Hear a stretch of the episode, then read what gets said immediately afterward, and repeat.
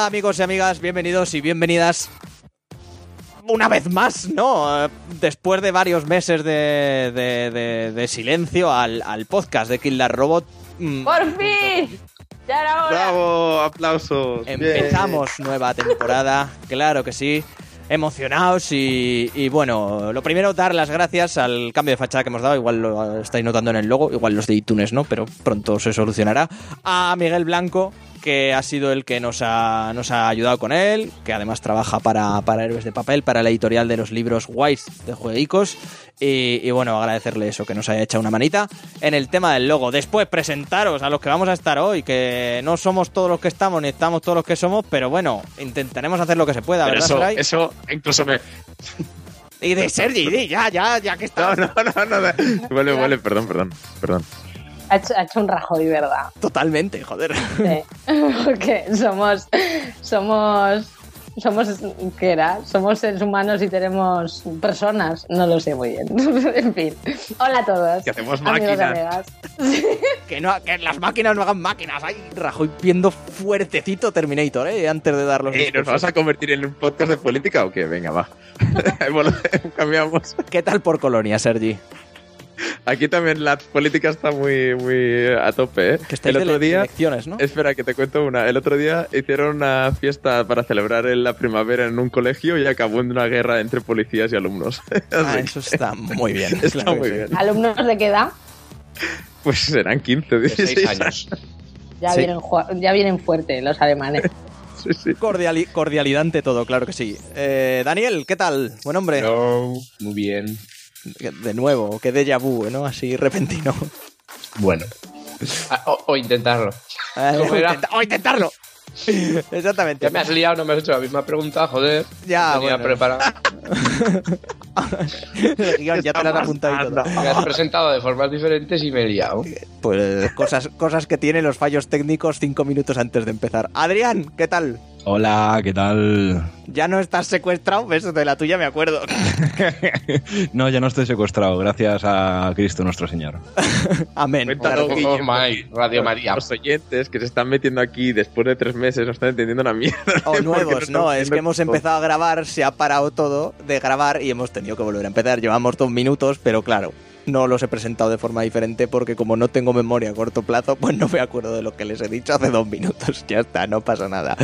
Bueno, como siempre, soy, soy Guillermo Rico y espero serlo durante todo el podcast. Eso no, no habrá cambiado respecto a la anterior temporada. Desgraciadamente. Eh, Desgraciadamente. Algunos dirán que desgraciadamente, otros que no. Pero, pero la mayoría serán que Bueno, desgraciadamente. el que diga que no, me lo, me lo presentas. Vale, perfecto. Así que nada, vamos a empezar, que ya veréis que hemos hecho algún ligero o gran cambio en, en el, en, la organización del podcast. Y ahora yo frigo los suelos y, y poco más, y ya está, y sin más. Eh, empezamos con las noticias, por ejemplo. Así que subimos música y vamos con, con las noticias.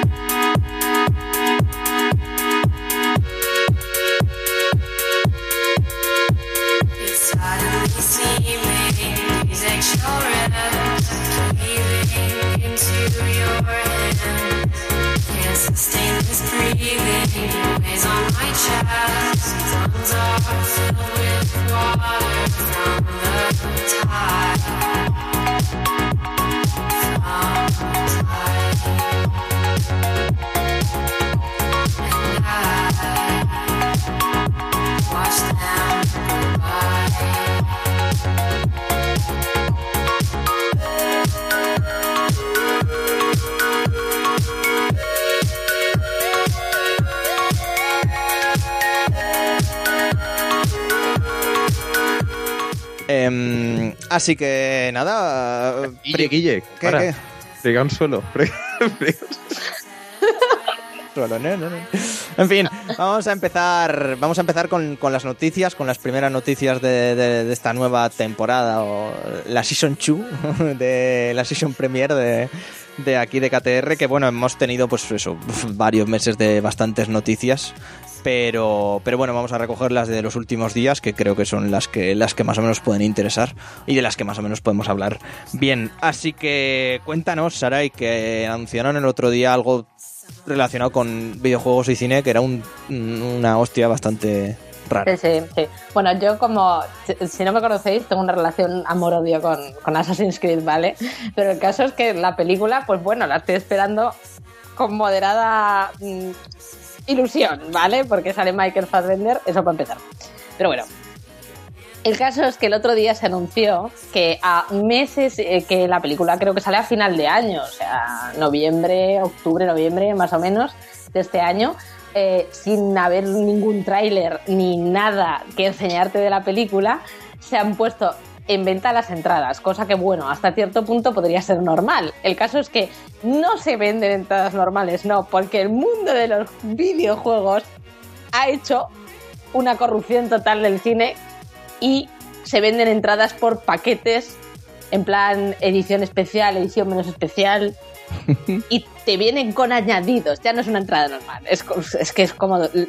Son un pase de temporada para ir al Es cine. un pase de Sí, sí, temporada sí. para ir al cine, efectivamente. La más barata cuesta 15 dólares porque esto es en Estados Unidos, claro. A ver qué hacen en España. Yo no creo que seamos tan frikis, pero bueno, todo es ponerse. 15 dólares y te viene con... eh, es que esto es muy gracioso. Bueno, te viene con el guion, te viene con, uh, con un reloj y con unos tatuajes de estos temporales, de estos que te salían en el bollicao. Calcomanías. Ahí. Sí, Cutres del bollicao. Sí, sí. Exactamente. Luego hay otra de 30 que incluye una camiseta. Luego hay otra de 60 que te incluye una hoja oculta de juguete. No de verdad, lo siento.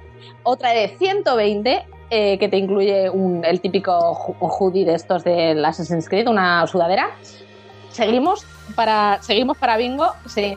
600 euros que te viene con una estatua a escala. Oye, se- entiendo, entiendo que todo lo que estás diciendo se va sumando, ¿no? Según va aumentando el Sí, precio. sí, claro, evidentemente. Ah, Las digo, palomitas y la Coca-Cola, ¿en cuál entra? En Claro. ninguna, chaval, aparte. 10 y Joder, pues 10. no es el puto cine, ¿eh? Pero te jodes. Y la última de 1.200 dólares, que me pasó al euro, pero bueno, lo mismo valdría. De 1.200 dólares, ahí también te incluyen Que regala Fast Food. las palomitas. Y no, te, te incluye una réplica de... Yo sé de, más de, de uno y más de uno que estaría ahí, vamos, dejándose los sueldos y regalan a Fassbender en una. Sí, eh, una ballesta, una réplica de una ballesta. Funcional, esta sí. Que sí, que se ve en la película. Ah. ¿Cómo os quedáis? 1.200 euros para ir al cine y que ir con una ballesta y ahí va a haber una matanza porque es Estados Unidos. Gente con ballestas en el cine. Y luego siendo también una película de Assassin's Creed, que yo. Yo, yo apostaría a que, Yo paso de entrar en ese cine. ¿no? a que, a que buena no va a ser. Bueno, Es A que ver. esto, súmalo a que la película, mm, es que no se sabe nada de la película.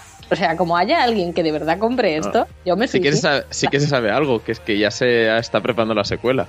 Que, que tú dices, madre mía, pues no sé, no sabes nada de la película y ya estás ase- preparando la secuela. A mí, a mí que los protagonistas se llamen Aguilar y María, Ya. son españoles, como quieres que se llamen? Algarrobo. Guillermo y Saray. McCannigan. Guillermo y Saray. Francisco McCannigan.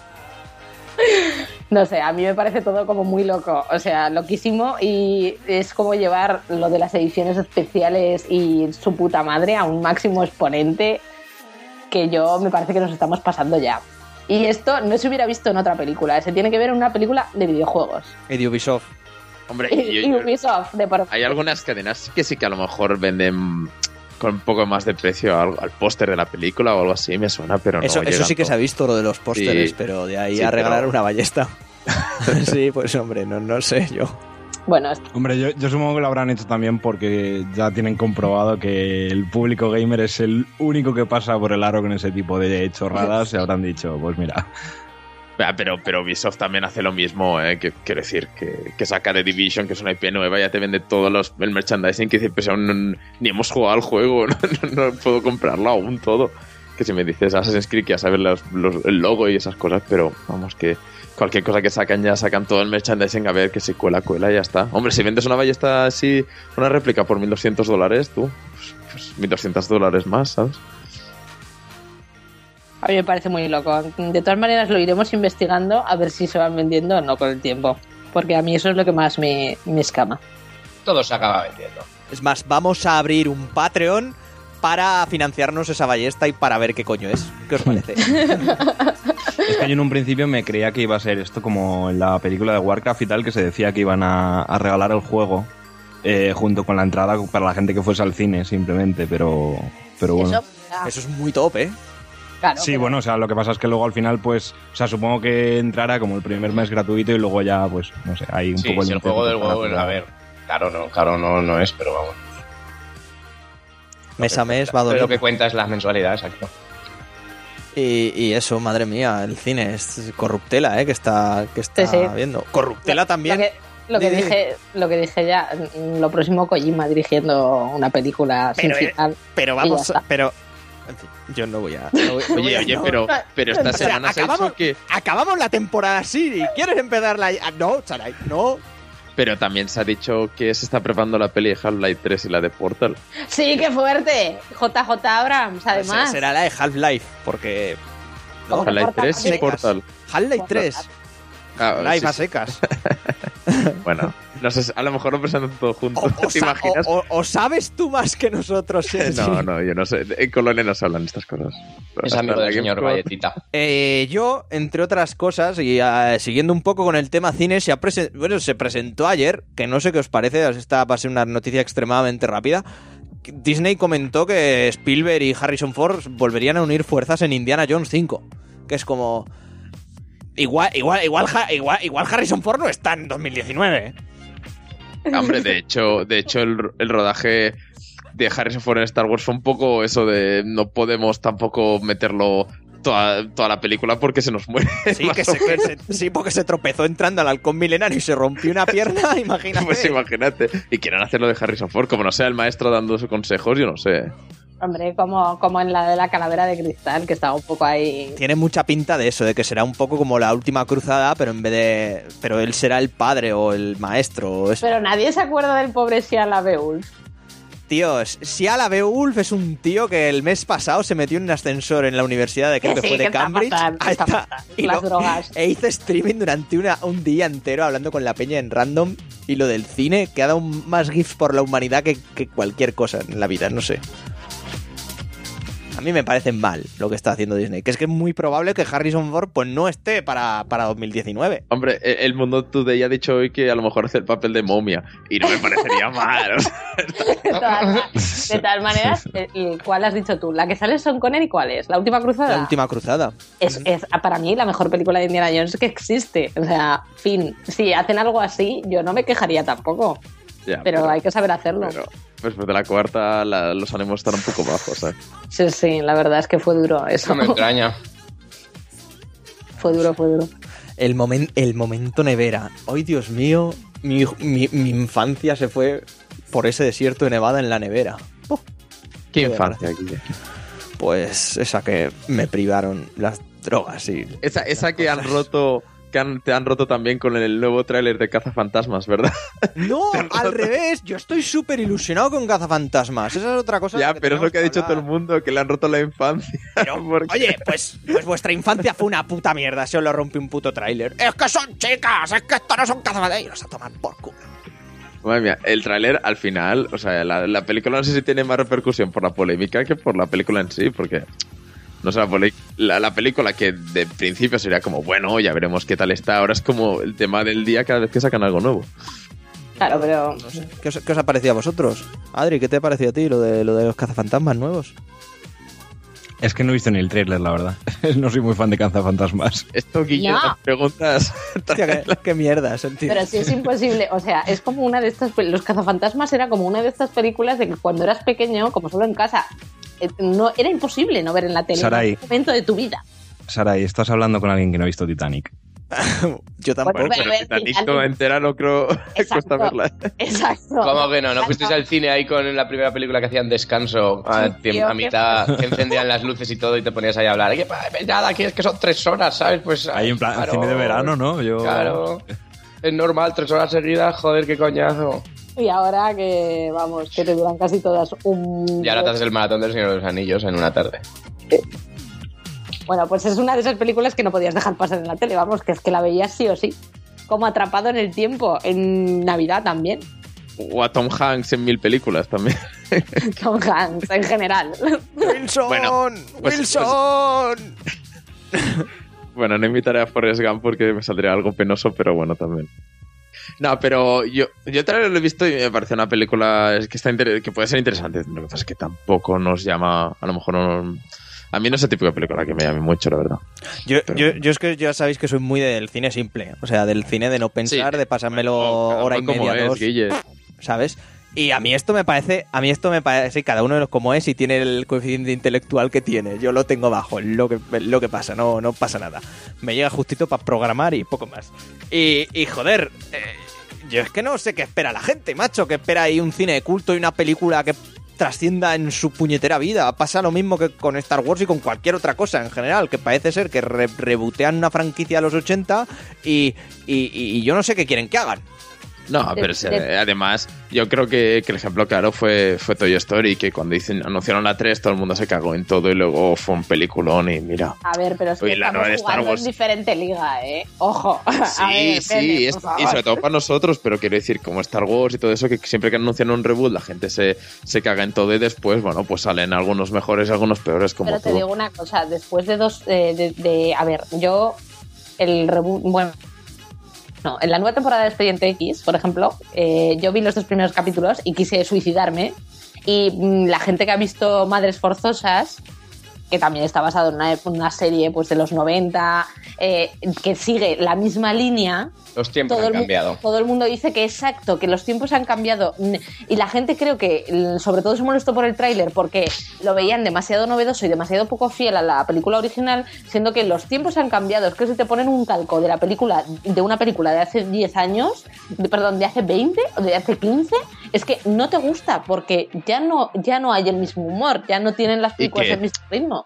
Que si te gusta la película de hace 15 años, te miras la misma, no sé. no sé, Exactamente, me, me- que- me entendéis? Claro. Quiero decir, las películas de los 80 estaban bien para los 80 y ya Claro. se hicieron 40.000 y hasta que cansaron la fórmula. Al hacer otra peli de los 80, pues no tira, no, no puedes hacerlo porque no, no las, se aguanta. Las cuatro protagonistas son, son prácticamente el, el- el elenco femenino de Saturday Night Live en, en Estados Unidos, del actual. Que son muy graciosas. Y son, son lo mejor, joder. Y yo creo que va a ser una película ultra divertida. Lo que pasa es que el mundo está lleno de, de haters. Yo el primero, pero. Pero joder, es que hay cosas que a veces lo dicen y dices, no, tío, no tienes razón. es- o párate a pensar, o dale una oportunidad, que es un puto tráiler, tío. ¿Sabes? No sé, no sé. Pero bueno, hay, hay, hay gente que se ofende por. Se ofende, se ofende por todo. Pero bueno, alguien que se tendría que haber ofendido, y supongo que lo habrán hecho, es en. Es en, en- en Inglaterra y, y en, y en Dinamarca, la gente de, de Press Play Studios y de Lionhead Studios. Porque conocíamos el pasado día 7 de este mismo mes que Microsoft, liter- literalmente de un día para otro, que había, que había bastante gente en Microsoft que no lo sabía, chapaba esos dos estudios y unos cuantos más que ha chapado a posteriori, cancelaba directamente un juego prácticamente ya terminado y en fase beta como era Fable Legends y, y el me saldrá y el Project Nosville que estaban haciendo los, los daneses de, de Press Play Studios. Y literalmente han cerrado bastantes estudios y sobre todo Lionhead que llevan más de 20 años así de la noche a la mañana. ¿qué os parece la noticia? a mí me sorprendió del palo. Joder ¿Qué- qué- ¿por qué? ¿qué pasa en Microsoft? No, ¿qué Bueno, pero? A ver, No eh, entraríamos en lo que son grandes corporaciones que hacen cosas un poco fuera de lo lógico. raras Primero entraríamos en esto. ¿eh? O sea, sí, se salió en Twitter, que además lo, lo- lo escuchaba en otros podcasts y lo comprobé. Salió en Twitter que dos días, an- dos días antes de, de cerrar, al, al- a uno de los jefes de Lionhead le enviaron unas flores. Sí, y dice, sí. dice que no, no, no sé si es porque acaba de nacer mi hija o porque me están Ojo. echando y son unos hijos de puta. O sea, No, no, di- dice como, yo pensaba que era porque acababa de nacer mi hija, pero ahora ya no lo sé. o sea, dices, pero, pero ¿qué está pasando aquí? Entonces, no sé, además Sí, un, sí, un y, estudio que, tan, y que el mismo estudio en Twitter decía que no había problemas, que estaban trabajando y todo. No sé, claro, eh, eh, yo, en parte también de una empresa multinacional, estas cosas pasan bastante, ¿eh? que de la noche a la mañana te cortan el presupuesto, cosas así, y te echan a la calle. O sea, que quiero decir que es una cosa real, lo que pasa es que es raro que Pero- teniendo el proyecto a medio acabar y esas cas lo hagas porque es una pérdida de dinero En directamente. medio acabar, prácticamente acabado, se supone. Ya, ya, ya. estaba, por estaba acabado, o sea, estaban ya con, con, con betas y con tal. Es más, aún está la beta, aún se puede jugar a Fable Legends. Pero es, un, pero es una lástima. Joder. Además, un, un equipo que, que no soy muy fan de, Fa- de Fable y considero que el, que el primero, sobre todo, fue muy bueno. Pero un equipo que las Fable, yo es una saga que a mí me gusta muchísimo. Ah, pero es un equipo que lo has tenido atado a una saga y está claro que el, el 3 fue un fracaso a todos los niveles y el, y el Journey, el Journey eso sí que fue para pa, pa darle de Pero comer también, aparte. Hombre, Pero a mí también también es- decir que el 3 fracaso me parece A mí el 3 un me poco gustó. fuerte, ¿eh? Pero yo es que no soy. Yo te voy a decir algo también. Si tienes, si tienes una empresa haciéndote el Fable, que si ahora lo quieres con Kinect, que si ahora no lo quieres con Kinect, haciendo Sí. todo lo que tú dices y, y luego te quejas del resultado, es problema Claro, pero tuyo. eso- no es problema de, de- de Lionhead, es problema Claro, de claro, pero Microsoft que les ha obligado a hacer una cosa Pero que a no eso me refiero, que la culpa no la tiene no la tiene Lionhead por hacer un juego u otro, sino por llevar No, quiero decir- sino por que- lle- llevar unos jefes que les llevan mareando la pérdida durante la última década. Y a mí Quiero eso me parece mal. que Fable, Fable 3 no fuera un, un GOTY, pues a lo mejor sí que tiene culpa Lionhead o no, no lo sé, ahí no me meto, pero Fable Journey, ahí vienen unas directrices muy, muy claras de parte de Microsoft y que es el juego sea como es, es que a mí diréis que juego de Kinect era bueno, ¿sabes? Entonces, pues, pues, El Star Wars, chaval.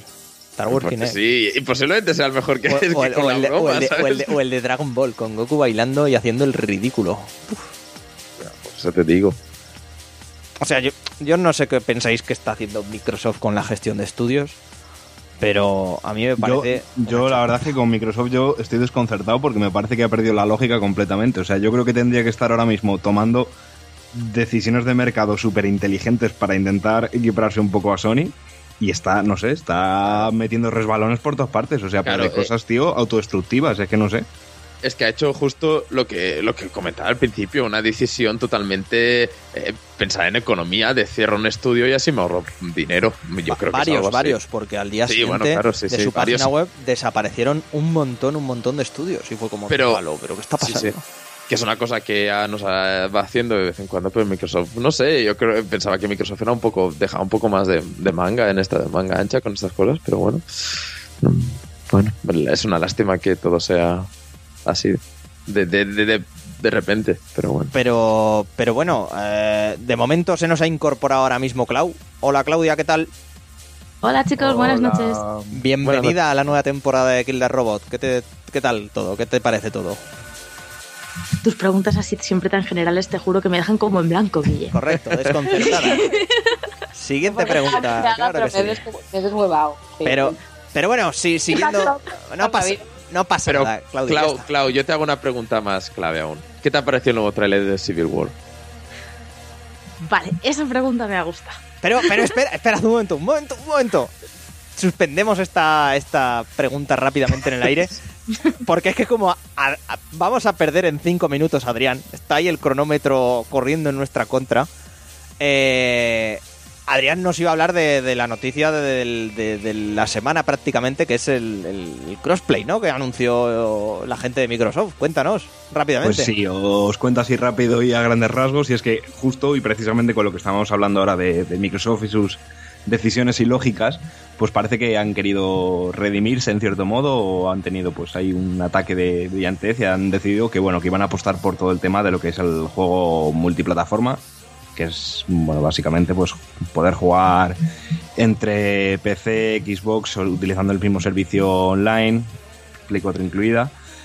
Y bueno, pues eh, ellos eh, están ofreciendo la posibilidad a los desarrolladores de ya empezar a utilizar esta tecnología para poder unir a todas las comunidades de jugadores. Y el primer Qué juego que, que la va a aprovechar va a ser Rocket League, que va, digamos, a unar servidores y van a poder jugar todos los jugadores independientemente de su plataforma. Una pregunta, porque Rocket League, eh, por lo que he entendido es que los de PC van a poder jugar con Play 4 y Xbox One. Pero yo lo que he leído hasta ahora es que Xbox One con Play 4 no van a poder. Yo no Eh, sé. La, la última noticia que se sabe, Sergi, que además se ha confirmado hoy por parte de Sony, es que bueno, Microsoft abre el lunes la puerta a la multiplataformidad online. O sea, que tanto con PC, evidentemente por el Windows mm, World Platform este de mierda que quieren hacer con Windows 10, y otras plataformas de juego, refiriéndose evidentemente a Play 4 y a la presunta Nintendo NX, puedan eh, jugarse entre ellas. ¿Qué va a pasar? Que, en- que, que tenían o esperaban una respuesta por parte de Sony. Sony hoy ha dicho que por ellos para adelante, pero claro, no es decisión ni de Sony ni de Microsoft, ni de Steam, ni de quien sea. Es decisión de Steam, no de Valve, perdón. Es decisión del propio desarrollador. Si el desarrollador quiere adaptar sus servidores para que los todos los jugadores jueguen, Microsoft, Sony y Valve o quien sea abren la puerta a ello. Bueno, pero, pero no, no es todo bonito, ¿eh? Quiero decir que yo, por ejemplo, que al Rocket League le estoy dando bastante, jugar con alguien de la Play 4 eh, es muy, muy difícil, no, no puedes agregarlo, tienes que hacer un servidor propio, no puedes jugar online porque no te no puedes hacer un grupo porque solo puedes hacerlo en Steam o en Play 4. Eh, es un poco aún, como mínimo en Rocket League deja un poco que desear. Ya me gustaría ver cómo, cómo funciona en un futuro y, y ojalá que vaya para mejor. Pero bueno, que, que, que es solo un pequeño paso, para decirlo Sí, de todas manera. maneras, bueno, yo creo que yo creo que en general son buenas noticias. O sea, yo es algo que sí que venía pidiendo desde hace muchos años. Y bueno, pues parece que más o menos esto va en la dirección correcta. Un pequeño paso para el hombre, pero un gran paso para los videojuegos. Claro que sí. Claro que sí. No, tú que te ves jugando con gente de, de PC con la Play 4, Dani, o, o no. A ver, siempre es mejor, ¿no? Pero vamos, yo si tengo consolas es porque me gusta jugar en ellas, independientemente de que el PC sea más caro o no. Claro, luego, luego entrará el tema de, de, sobre todo los shooters, ¿no? A ver cómo lo adaptan, porque lógicamente jugar con un PC es mucho más fácil que jugar con un mando. Pero bueno, sí, en el Rocket. League, por ejemplo, no hay diferencia, pero en otros juegos Todos habrá que ver. amigos que les falta la One o la 4, ¿no? Claro, claro, eso es lo, lo más importante, creo Siempre yo. y cuando lo hagan fácil. Sí, y lo más importante nada- es, es eso que por tener una plataforma o la otra no pu- puedas o no dejar de jugar con tus amigos. Mm. Pero bueno. Y eso. Y ahora sí, retomamos la pregunta. Por fin, tema ahora del sí, día. ahora sí. Tema, bueno, tema del día o lo que sea. Eh, eso, Claudia, lo que te decía Sergi de Civil War. Cuéntanos. Pues nada, simplemente ha salido ya el tráiler definitivo de, de Civil War. Y bueno, trae muchos, muchos feelings, trae un poco más de trasfondo en todo lo que va a ser, eh, vamos, cuál es el gran conflicto que se que abarca y que bueno, supongo que los fans de los cómics ya lo, ya lo conocían, los que no, pues se han encontrado así de pronto con todo el pastel de que sus personajes favoritos de, de Marvel se van a enfrentar unos a otros y trae una sorpresa final en el tráiler que, bueno, prácticamente reventa internet. Aunque yo me alegro personalmente de que, ojo spoiler, Spider-Man esté en el, en el team de Iron Man porque voy con el team Iron Man a muerte. No sé vosotros. Hombre, sí, pero en los cómics de Civil War ya se ve que, que Tony Stark y, y Spider-Man ahí hay buen rollo, buen rollito. Adrián, hasta el próximo programa, que te vas. Bueno, chicos, pues nada, pues un placer como siempre. A ver si el próximo día puedo estar un poco más de rato. Y solamente deciros que me siento hoy un poco más friki porque me he puesto las voces del LOL en japonés. ¿Vas? Oh my God. ok, vale, pues Venga, un abrazo. ánimo con Hasta ello. Hasta luego. Bueno, eh, Ahora espero que nos haya ido a jugar al LOL. no, no, no. sí, No, yo estoy en el LOL y no está tranquilo. Que Volviendo a lo que ha dicho Claudia, Sí, si no sois pero- Team pero Spider-Man, Pregunta, pregunta. sois unas mierdas. ¿Esto de que habláis, eh, habláis ahí, de- de- habláis leyendo cómics o sin leerlos? Yo sin leerlos. ¿Por? No. A ver, yo no, yo no me he leído Civil War. Vale. No me he leído eso, Civil War, pero, pero, pero os he oído hablar muchísimo de Civil War y sé de qué va y sé cómo va. A mí también me lo han contado como de pe a pa. Claro, es que mm, lo mismo te da que te da lo mismo, ya sabes lo que va a pasar en teoría en los cómics, claro. De- A ver, entonces ya sabéis que Spider-Man no es Team Tony. Es- Por eso lo pregunto. Bueno, pero en. en de- lo que- de- lo- o sea, inicialmente sí. y ya de todas formas que Marvel, o sea, en las películas, pues no sé. Claro, claro, las Teni- películas teniendo en cuenta el, el tráiler, el hilo conductor de Civil War parece que no va a tener mucho, por no decir nada, que ver con el Yo tema creo del que No cómic. tiene nada que ver con el cómic. Que no, te da, que no te dan dos horas de hacer todo lo que se hace en una serie de cómics. A ver, yo lo que digo es que yo creo que la peli no va a tener nada que ver con los cómics. Pero van a poner cosicas, ¿eh? Yo, sinceramente, tal cual lo veo yo en los cómics, siempre he ido con el Capitán América. Y lo poco que veo de la peli es que. mm, Hay que- hay que ir es que con hay que ir Iron Man to- Es que hay que ir con Iron Man. Porque Es la- que hay que ir con Porque Iron Man Man. va a ganar. Es que vamos Pero en los cómics Iron Man no lo hace. No es el. A ver, bueno. No es el lado racional, por así decirlo. ¿vale? Es, Es el, es, eh, en, es el lado- en el cómic Iron Man es el gilipollas integral. la, la- la hace mal. En, los cómi- en la peli, por lo que se ve, parece que el que es egoísta es el Capitán América. De todas Pues maneras, sí. es que Marvel adora a Robert Downey Jr. Claro, claro. Por supuesto. A puedes plantear. Bueno, no, no, no- no lo va a tratar muy diferente, pero no lo va a tratar como un gilipollas porque sabe que Iron Man es de las sagas que más les, les ha ido bien, o sea. Claro, yo de todas maneras creo que sí pueden mantener un poco la esencia de lo que es su idea en el cómic, ¿vale? Es la idea de, de los personajes, quiero decir. Pero que como es una película que al fin y al cabo es de Capitán América, pues le han puesto todo el tema ahí de Sí, su claro. lado más, que es, es como el, lado más emocional del Capitán América, que él siempre está ahí con la justicia y todo y aquí le vemos, pues Exacto, es que. Sí, no claro, le el conflicto viene, viene por ese lado, yo creo. No le Sí. pegan absoluto. Hay mucha tensión sexual entre el soldado del invierno y el Capitán América. eso, es, eso es una realidad, no tiene sentido decir lo contrario. Mm, es que tiene muchos años y hace mucho que no tiene novias. Es que, es que, son, es que son 80 años congelados y So- claro, uno, no es de piedra. Y, y- y Ba- antes era basándonos, no en las películas, yo estoy bastante seguro que Capitán América aún es Es virgen. Sí, Sí, sí, por eso yo, yo creo que- no sé, no sé si es un tema para tratar hablando de Civil War, pero Igual viene, igual viene todo de ahí. Claro, la tensión tiene que liberarse por algún lado. Claro, y, con lo- y además con lo, con lo moral que es este hombre, seguro que dice en plan religioso americano, ¡buah! Pecado total, y ahí se le va la olla. A la que se le ha ido la olla ahora mismo por esta. ¿Me estás diciendo, Tony, que tú con las mujeres, sin casaros? Pon Civil War.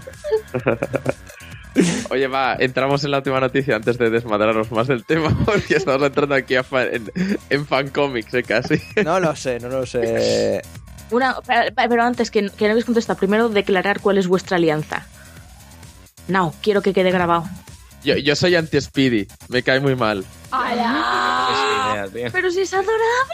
En las, favor. las- ¿Qué dice cuando en las dice, "Hola, películas, chicos"? en las, peli- en las películas lo tengo muy cansado, lo siento, ¿eh? O sea, en los cómics me gusta mucho. es que las pelis, tío. Spider-Man merece una peli una vez ojitos. decente. Yo quiero volver a ver morir a tío Ben, venga. vale, soy eh, equipo anti-Ben. Vale. No sé dónde me pone eso, pero... Que venda igual, sí, madre mía. Es como, eh, pero yo quiero que el próximo tío Ben sea zombie. Teniendo, teniendo en cuenta su edad, con un poco de suerte vemos morir al tío Ben, pero en la segunda película, no en la primera. No lo sé, no lo sé. Espero que no. O ya está muerto directamente.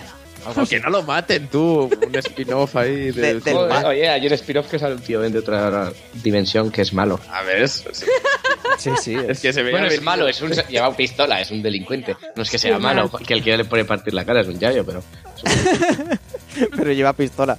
lleva pistola. Yo soy muy team Pantera Negra y Hombre Hormiga. A mí, por favor. a mí, A ver, uno a ver, a ver, a ver. a mí me la, a mí me la pela Iron Man como, y me la, es como y me la, y me Team la- Aquaman. me la pela Capitán América. Team Aqua, mira, mira, en fin, me iba a hablar sobre DC, pero mejor me callo. ¿Tú con sí- quién vas? Con Aquaman. Eso sí que va a ser un, eso sí que va a ser un mojón, chaval. De Que hablando de eso, la semana que viene se estrena Batman vs Superman, ¿no? La, la traeremos aquí al podcast, pero me parece a mí que. ¿Cómo vas a traer la película que el podcast? ¿De Ah, qué? en, eh? a- en general, la traeremos, me refiero a que hablaremos de ella, joder. Sí, Ah. sí, ha- hablaremos. Por cierto, por cierto, eh, han hecho un. Jimmy Kimmel ha hecho un Batman Spider-Man bastante divertido. Si lo buscáis en YouTube, está bastante majo. Pero nada. eh, un- un- un- Así creo que lo vi de la noche de los Oscars, ¿no? Sí. Tú, Dani, Team Iron Man, ¿no? A ver, yo por lo que he visto en los trailers, sí. Pero claro, eh, yo en los cómics no era, era Team Capitán América. Es que claro, ¿no? Es que- Depende cómo lo enfoquen. Si lo enfocan dici- Claro. haciendo que Capitán América defienda al soldado de invierno porque es su amigo, independientemente de lo que haya hecho, lo siento, pero ahí no tiene nada que hacer. Pero se ha cargado a dos millones de personas, pero es mi colega. Claro, el problema es ese. Tío, colegas, es el Capitán. América. En tal caso, Hulk ahí, ahí en el roce también, con la ley. Y lo amo.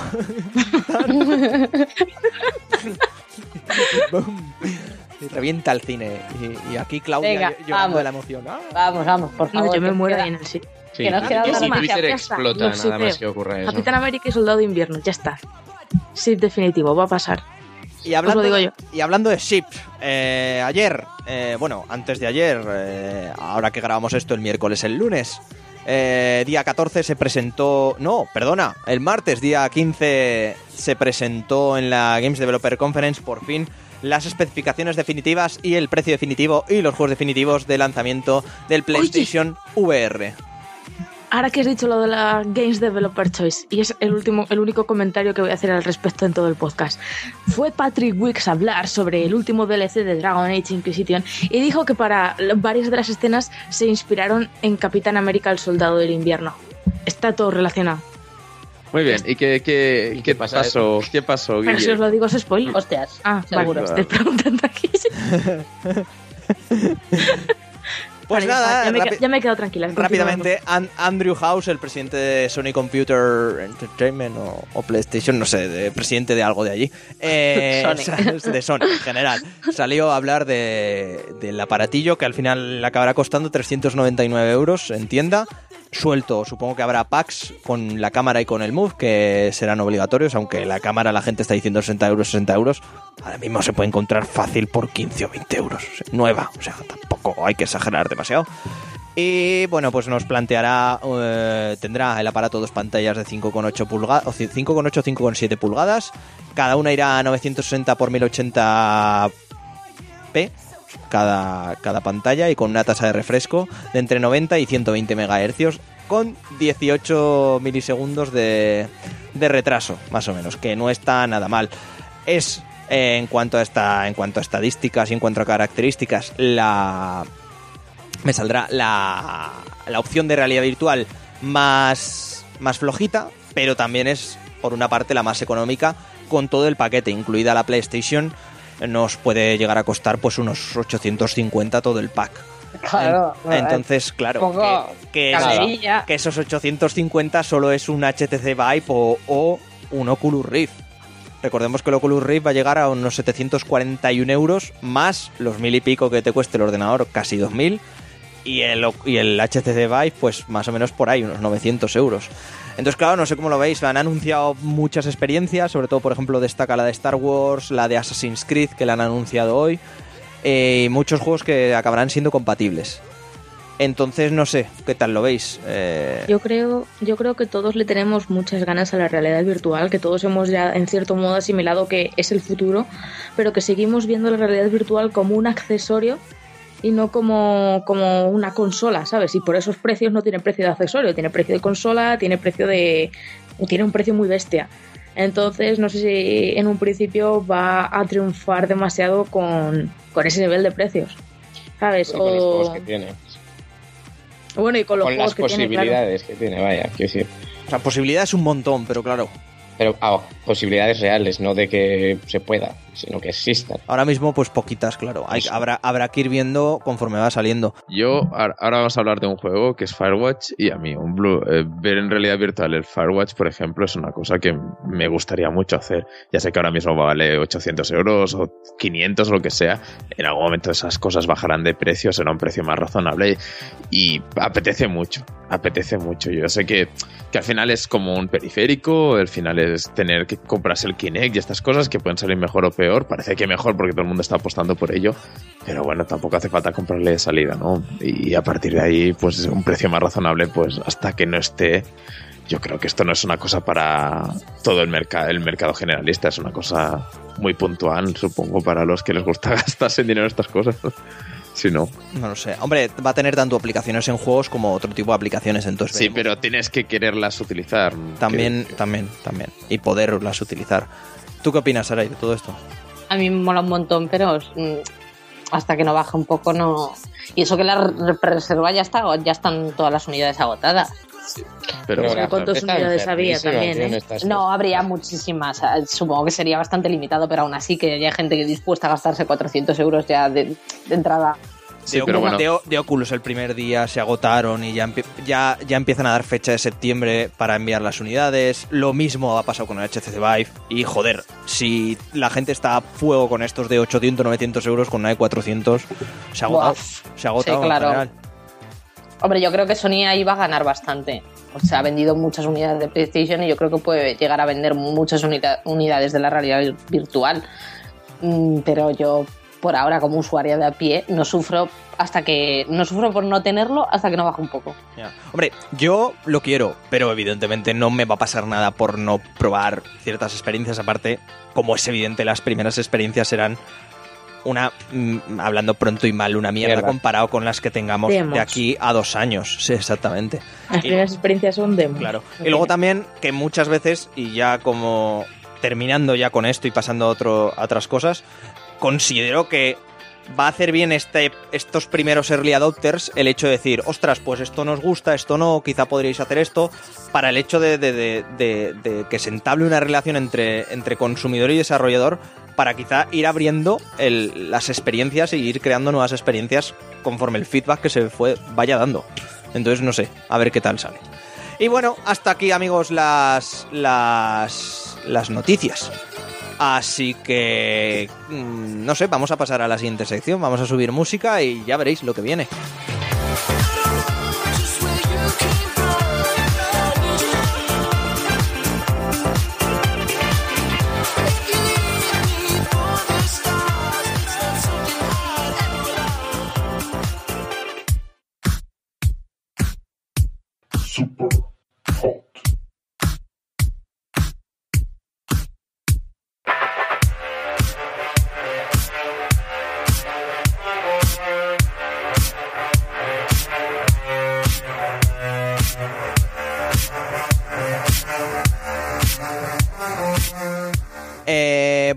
Amigos, nada y amigas, eh, empezamos con, con, con nuestra siguiente sección, que van a ser los análisis, y empezamos con un juego, como habréis adivinado por la voz que, está, que ha hablado antes, eh, que es nada más y nada menos que Superhot. El juego del Super Hot Team, se han devanado los sesos al ponerle nombre al estudio de desarrollo, que salió el pasado 25, 25 de febrero. Presentado ya hace unos, hace unos cuantos E3s y con un tráiler más o menos final en el pasado E3 de 2015. eh, por fin nos, nos acabó llegando el juego a PC eh, y bueno, lo hemos podido jugar tanto, tanto yo como Sergi. Sí. Y, y bueno, empezar diciendo que, que uno, uno de los géneros más trillados, por no decir el que más, en- no en los últimos años, sino en la última década, es el de los FPS. Hemos tenido FPS para dar y para aburrir y posiblemente para llenar un camión, incluso dos. Y, y una de las cosas que pasa con este género es que puedes tener pequeñas variaciones, ¿no? Puedes tener, pues, Sí, pero, nuevos, pero no nuevos, es. nuevos elementos, como por ejemplo uno de los ejemplos que, que he puesto yo en el, en, el, en el análisis, que supongo que acabaré subiendo a la web escrito, es que puedes, por ejemplo, mirar juegos como Bioshock o Dishonored, que quizá dices, pero tienen las, las magias estas que ahora no me sale ahora el nombre. Sí, sí, sí, los poderes oscuros, eso sí. Y dices, pero no deja de ser otra arma, con otra mano, que en vez de usar Sí, un pero no es nada más que la evolución que ya hizo Bioshock hace tiempo y que estaba en Deus Ex más o menos y... Y, no. y- y Ay, realmente Deus Ex, perdón, System Shock me Sí, refiero. y realmente es un género en que no ha evolucionado mucho más allá de, pues quizá un movi- movi- el propio movimiento del personaje. O, o a lo mejor el auto apuntado, que fue una novedad, todas estas cosas más, más. Pero bueno, yo por ejemplo ahora mismo estoy jugando al Wolfenstein y, y- y es un juego que, que no te no es nada nuevo. O sea, es que no, no- más que las situaciones que te puede presentar, es un juego que no te dice nada. El, género, eh, en cuanto a ideas, o sea, el género divierte y el género es bueno, pero el género en cuanto a ideas y en cuanto a, novedades, yo creo que estaba muy parado. Y digo, estaba y supongo que seguirá parado, pero Superhot ha conseguido ser un, un- un punto y aparte en el género.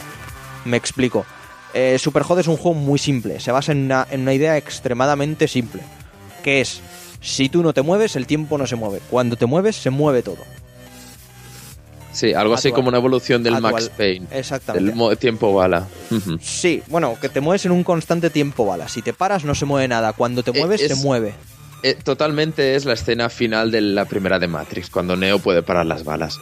O sea, cuando que detiene las balas. Es ese momento de, bueno, eh, hasta que yo no me mueva, aquí no va a pasar nada. Exacto, entonces. Esta idea nace en, en 2013 en la 7D FPS mm, de la. ¿En lo qué? una- sí, sí, se llama así, 7D Vale, vale, vale. FPS. Es una. Es una Global Jam que se celebró. Se celebró Ah, vale, un- como siete dimensiones de FPS o algo así. No lo sé, no lo sé, algo así. Vale, vale, vale. Y, Vale, vale. y bueno, desarrollada, ha sido desarrollada por un, por un equipo extremadamente pequeño, han sido casi, creo que 10, 11 personas. Y, y- y bueno, el- además ha hablado hace poco en, en la GDC. El director ha sido eh, Piotr Ivanicki, que es que no sé de dónde son. no Bueno, bueno, es que los o- créditos, yo cuando vi los créditos y todos los nombres eran como rusos o cosas así, Sí, no, sí, son- siento, son pensaba muy- que el juego se había roto o algo, eh, te son- lo juro. son muy hackers. el- es que el juego va de hackers y veo el- el- El los créditos y veo gente que se llama Pit, Pitor Ivaniki y digo, ¿pero qué es esto? está ocurriendo. Claro, exactamente. Y, y de momento es, es exclusivo de, de PC, aunque yo creo que se abrirá a plataformas porque Sí. invita a Sí, abrirse. sí. Entonces, con lo primero que llama de la atención es su estética. O sea, es una estética extremadamente minimalista. Solo hay tres colores: blanco, negro y rojo. Sí, y es más, y el tráiler que lo muestra a mí me tira más para atrás que me atrae, sinceramente. Exacto, una estética minimalista en unos entornos realistas, como quien dice. O sea, me explico, hay, hay, un, hay un bar, por ejemplo, en el que tienes que luchar, varios pasillos, eh, un. me saldrá un, un aparcamiento, una obra. La estación de tren, Exacto. dentro de un tren, que a mí es el que más me Pero gustó. siempre en un ambiente limpio, minimalista. Y solo hay tres colores: blanco, que es el escenario, negro, que son objetos usables, rojo, que son enemigos. Y, y, ese, y ese minimalismo, y ese minimalismo, eh, y el uso del color como, como indicativo, hace que el juego sea extremadamente inteligente y extremadamente in- instintivo para el jugador. O sea, me explico. Realmente, realmente, jugar es una estupidez. O sea, se juega como cualquier FPS, no recargas, no hay interfaz. Cuando un arma se queda sin balas, la tiras y ya está. Que normalmente las las armas tienen una bala y ya está, o sea, no Exacto, no es una o dos balas. Y, y- y un poco más. Y, y realmente a mí me ha parecido un, un juego genial. Y lo que os digo, un punto aparte, que, te- que- que en cuanto Ah. podáis tenéis que jugar. O sea, A ver, yo lo que creo, ya iremos luego paso a paso, pero eh, la, la simpleza del juego ah, para mí lo acaba perjudicando. O sea, eh, creo que se pueden hacer cosas simples y, y mejor resueltas. No sé cómo explicarlo, pero creo que hay otros ejemplos de juegos también muy simples pero- y que también se- rápidamente ves las cosas. yo, ¿eh? yo al revés, ¿eh? Yo al revés. O sea, Kotaku lo ponía como el break de los FPS. Y a mí me pareció una cosa totalmente acertada. No, no, no, no entiendo la, la, la similitud. por el tema pero- por el tema del tiempo y porque dentro de eh, su género Braid pues marcó también un punto de aparte no dentro de Ah, los de las plataformas sí, pero no, no por la estética. no no yo. evidentemente no por la ya. estética pero sí que eh, la estética puede echarte para atrás o no pero considero que, que, que se debería de jugar el juego porque lo que os digo es súper intuitivo y aunque no lo toques en tu vida vas a saber al instante cómo se juega porque Sí. el- realmente el escenario te habla, te dice, mira, esto lo puedes usar, esto no. Y, y- y eso lo hacen con tres colores. A mí me parece eh, súper mí simple. eso me parece maravilloso. A mí Exactamente. que un juego se- me sea agradecido de jugar eh, inicialmente, a mí me Sí. parece esencial. No, no sí, te, no pero, te yo, que no, que, no, no querría ser crítico eh, con eso. Lo que me, me refiero es que a lo mejor Mirror's Edge hace lo mismo y es más bonito. No, me, no, no quiero decir más, no, no me bueno, voy a quizá más. es extremadamente, extremadamente minimalista. Sí, sí, que quiero decir que Este- es más... estéticamente. Sí. Que no sé hasta qué punto es por, por jugabilidad o punto es por somos 10 personas, no tenemos tiempo para más. Hombre, la, la demo, que además lo podéis jugar directamente en su página web, el, no la demo como tal, sino el, El proto- prototipo. el prototipo del juego, gracias Sergi, está gratis y era igual prácticamente. Evidentemente cuando os digo blanco no todo es blanco, ¿eh? también tiene escalas de grises para hacer las sombras y tal, evidentemente, pero... Sí, no, no había profundidad, ¿no? Pero, pero sí, si no sería una cosa bastante loca. El tema es solo una pantalla en blanco y cosas negras. Pero, pero eso, y realmente es muy simple. Tiene un modo historia que tampoco. Además, los desarrolladores te piden por favor que no digas nada, así que no vamos a decir nada sobre el modo historia. Muy cortito. Pero bueno, tampoco. Son- es- es- si, es lo comentara- exactamente. si lo comentáramos tampoco pasaría nada. Es muy cortito, pero, pero vamos a hacerle el favor a, los- a los rusos hackers de no, de no, Sí, de pero- no hacerlo. y al final del juego te pide una cosa que me parece un poco innecesaria. Pero bueno, en fin.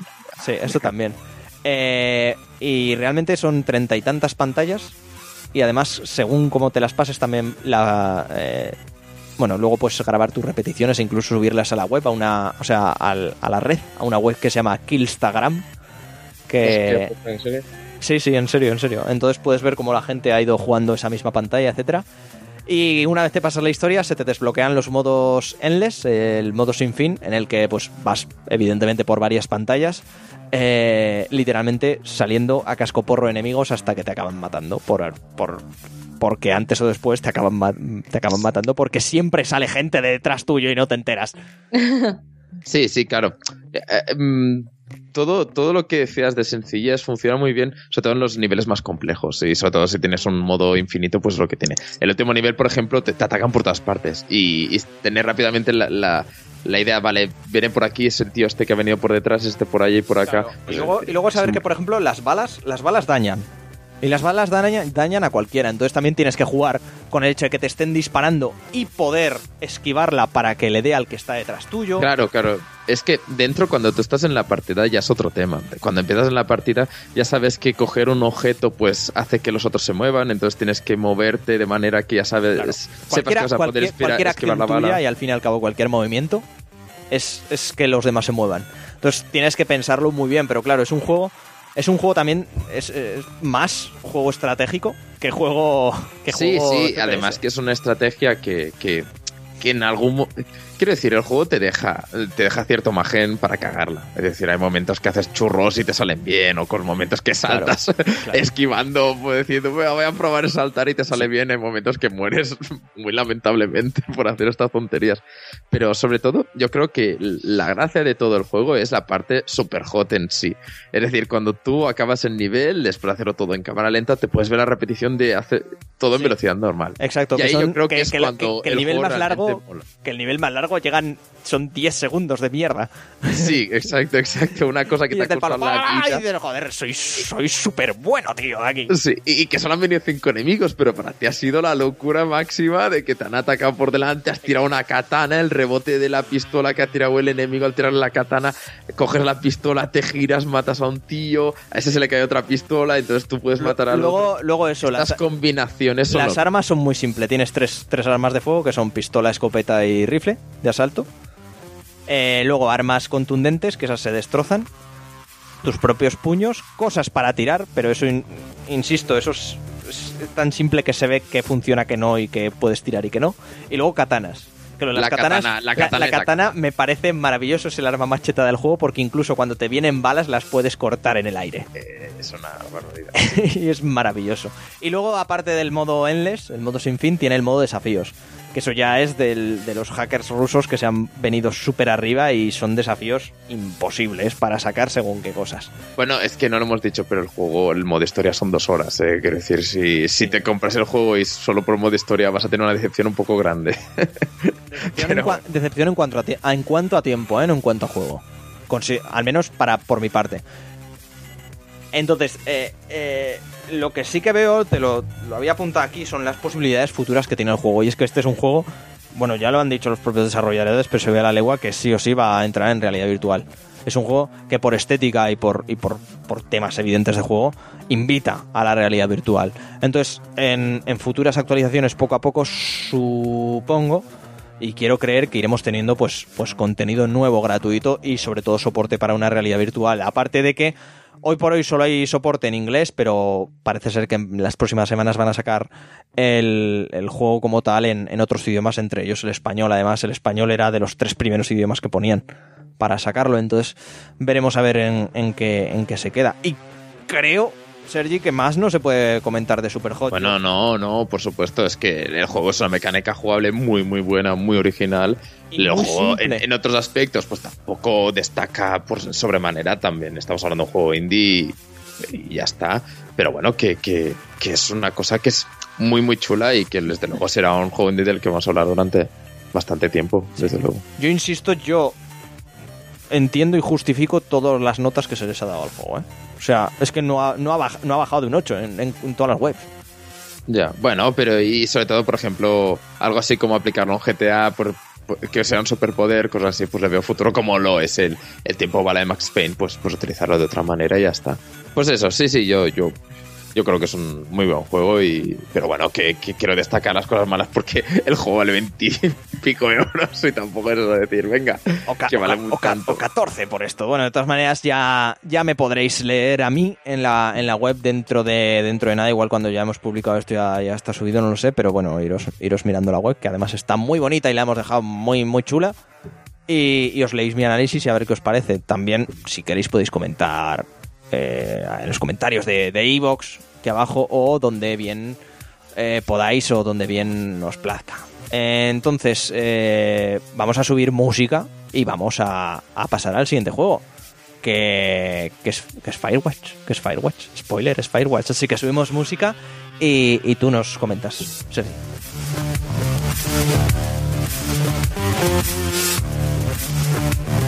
Bueno,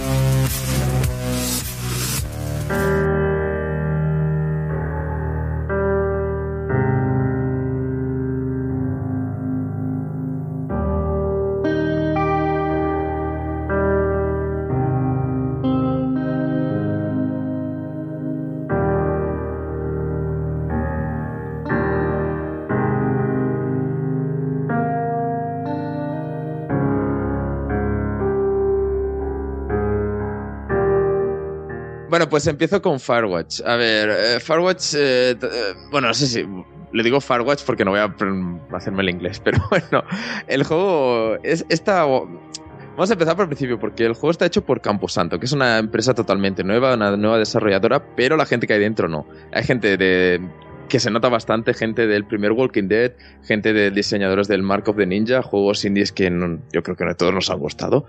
Pero bueno, que, que vamos, que no es un juego nuevo, una nueva compañía, pero la gente que hay detrás no es muy nueva.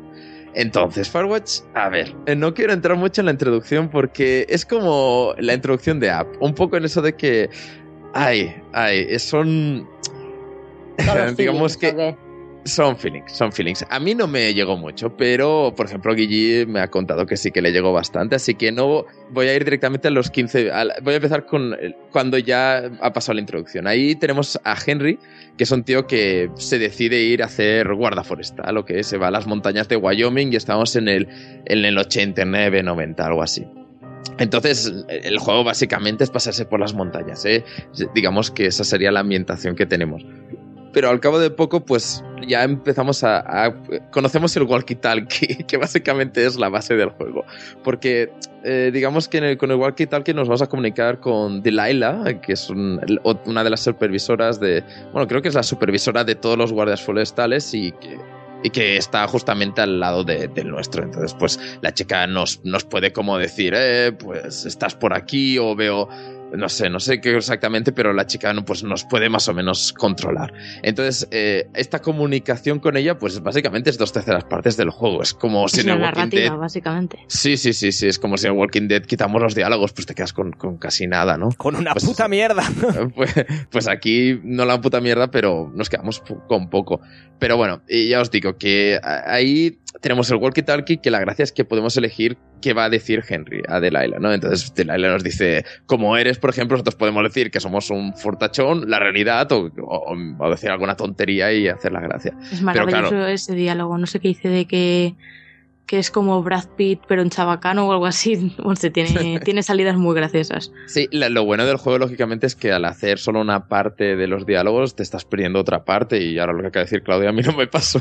Pero bueno, que, que son un poco también la gracia de que. muy- Sí, sí, es después le, rejugable, podí- sí. después le puedes decir, además tengo una cicatriz que me atraviesa toda la cara, no sé qué. tal. Sí, yo le dije que tenía un bigote de franchute. Le dije que un mostacho. de pito, un mostachito.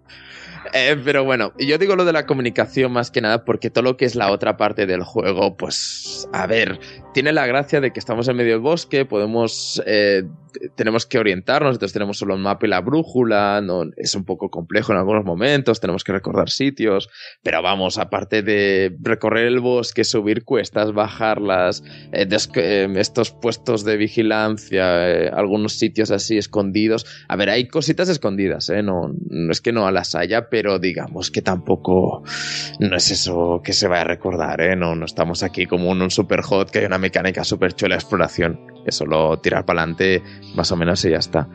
Y, y ya está. Pero bueno, lo que la gracia del juego serían los sucesos que van pasando. Lógicamente, aquí no estamos hablando de vas al, campo a, a hacer de guardia forestal y te estás todo el día durmiendo y no pasa nada. No, no, no. Aquí hay bastantes cosas que van pasando durante lo que es la trama. Entonces, por ejemplo, bueno, no quiero hacer muchos spoilers, pero bueno, digamos que te encuentras que alguien la está liando por un lado, vas a investigar y cosas así. No voy a decir mucho más. La gracia del juego es que eh, eh, cuando hay algún momento de tensión, el, juego va directo a eso. Si, digamos que vas a estar todo un verano eh, durante, durante este, este trabajo, el juego pues rápidamente te va saltando días. Pasa algo y de repente ves que ya estás en la semana siguiente, ¿sabes? Te piensas que al principio va a ser una cosa muy lenta, pero después el juego va directo a, lo que es la narrativa. Y, bueno, es que el, juego sobre todo se ha hablado de la polémica de- de que el juego es corto porque... Sí, es cierto que, que el juego a lo mejor te dura 3-4 horas y, y ya está. Y bueno, sí, te puedes perder, puedes hacer otras cosas, pero si vas directamente, a hacer las misiones del juego, pues son esas 3 horitas, creo. Y bueno, ha habido la polémica, porque claro, como esto de las devoluciones de Steam, en dos horas puedes devolver un juego y el juego tampoco es barato, pero tampoco me parece caro.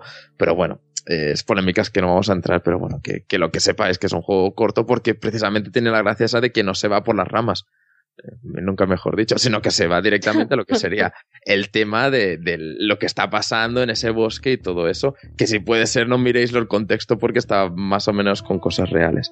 Y, y bueno, digamos que a mí personalmente me hubiera gustado un poco más de, que fuera un poco más largo porque en el sentido de, de Walking Dead, ¿no? Que te haces más a los personajes si es más largo el juego y porque, bueno, como es el juego tal como es avanza el juego, pues te deja con un poco de ganas de con más, pero bueno, no, no voy a entrar mucho más. Em, tampoco. A ver. Ahora parece que, que os he presentado un juego bastante sencillote y que no hay mucho del que rascar.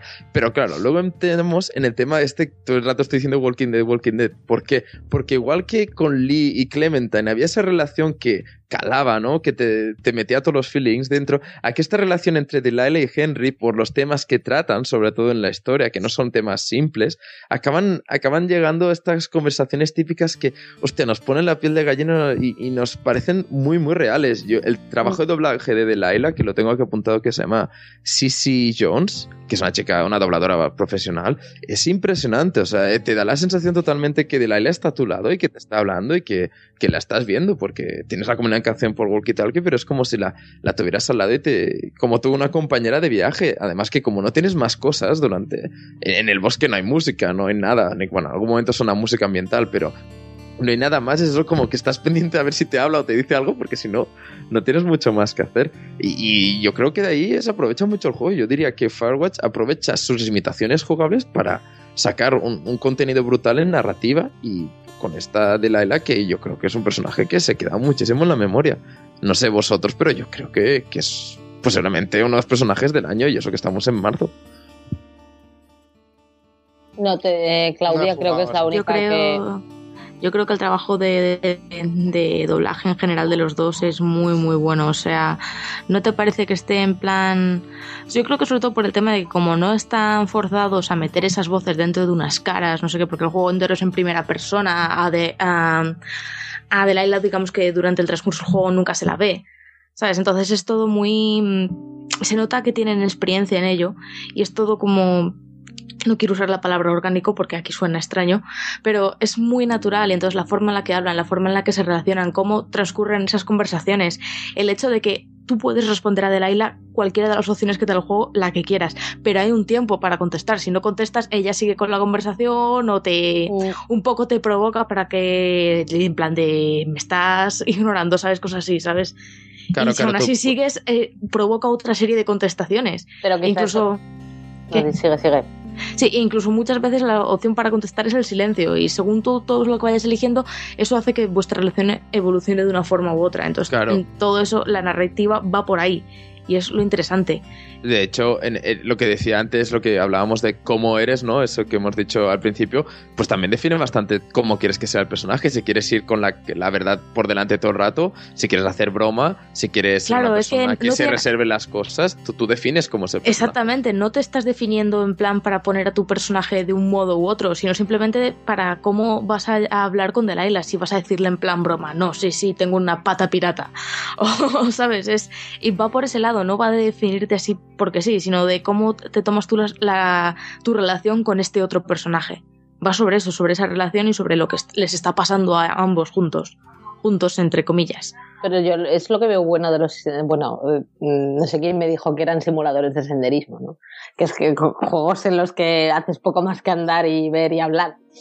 Lo bueno es que eh, puedes conseguir relaciones mucho más naturales y contextos que tengan mucho más sentido y sean mucho más lógicos que en un juego, por ejemplo, que sea todo de tiros y tienes que tener la excusa de meter el tiro, como que parece todo más natural, que fluye con mayor naturalidad. Sí, a mí además me parece que, bueno, lo comentaba antes eh, Sergi, de que mucha gente se ha quejado de la longitud del juego y todo eso, de que te- técnicamente tienes la opción de perderte, de ir a investigar, pero no creas que irte a investigar te va a aportar demasiado. O sea, hay como una especie de, de cajas de estas de recursos en las que tú vas y puedes encontrar notas y todo eso y descubrir cosas de antiguos, antiguos guardabosques y esas cosas, pero tampoco te aporta nada, ni siquiera te da logros encontrar todas las páginas ni nada de así. Entonces es básicamente si a ti te gusta darte una vuelta e investigar las cosas de- del cañón y todo eso, está bien, pero en el fondo la, la base del juego y donde puedes encontrar la rejugabilidad es en cómo hacer evolucionar esa relación, ¿sabes? Y ver los diferentes, no finales, pero sí diferentes eh, resultados que te lleva a eso. Sí, lo, lo que a mí me ha gustado del juego es que eh, mi Henry va a ser totalmente diferente del de, del de Claudia y del de Sergi. Por, por no comentar de cosas que no, que no nos hemos metido, más allá de, de, de- de la jugabilidad, que sí que hay gente que lo estaba acusando de Walking Simulator, pero yo creo que realmente es, es, es una excusa para contarnos la historia que Camposanto nos quería contar. O sea, Claro. que, que esta además- misma, que esta misma historia, perdona que te interrumpa. Claudia, eh, lo podían haber contado muy entre comillas con un juego de tiros. Y la historia seguiría siendo igual de buena o mala que lo que es ahora. Entonces, sí, exactamente. Exactamente. eh, entonces eso es, es una excusa y luego eh, considero que es, eh, entre comillas, el mejor género, el Walking Simulator este que ahora se ha puesto tan de moda el llamar a según qué juegos así, no solo para contar esta historia, sino para mostrar dos cosas eh, que tienen que ver con la dirección artística.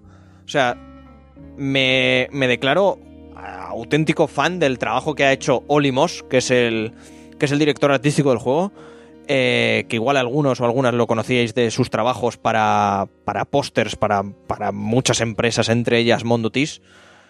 Y porque es maravilloso, o sea, considero que, que es uno de los juegos más bonitos que he jugado en, en los últimos años de lejos por dirección artística. Y luego la música ambiente, que aparece de vez en cuando, tal y como comentaba Sergi, Aparece para ciertas escenas interesantes. Cuando suena música sabes que algo va a pasar.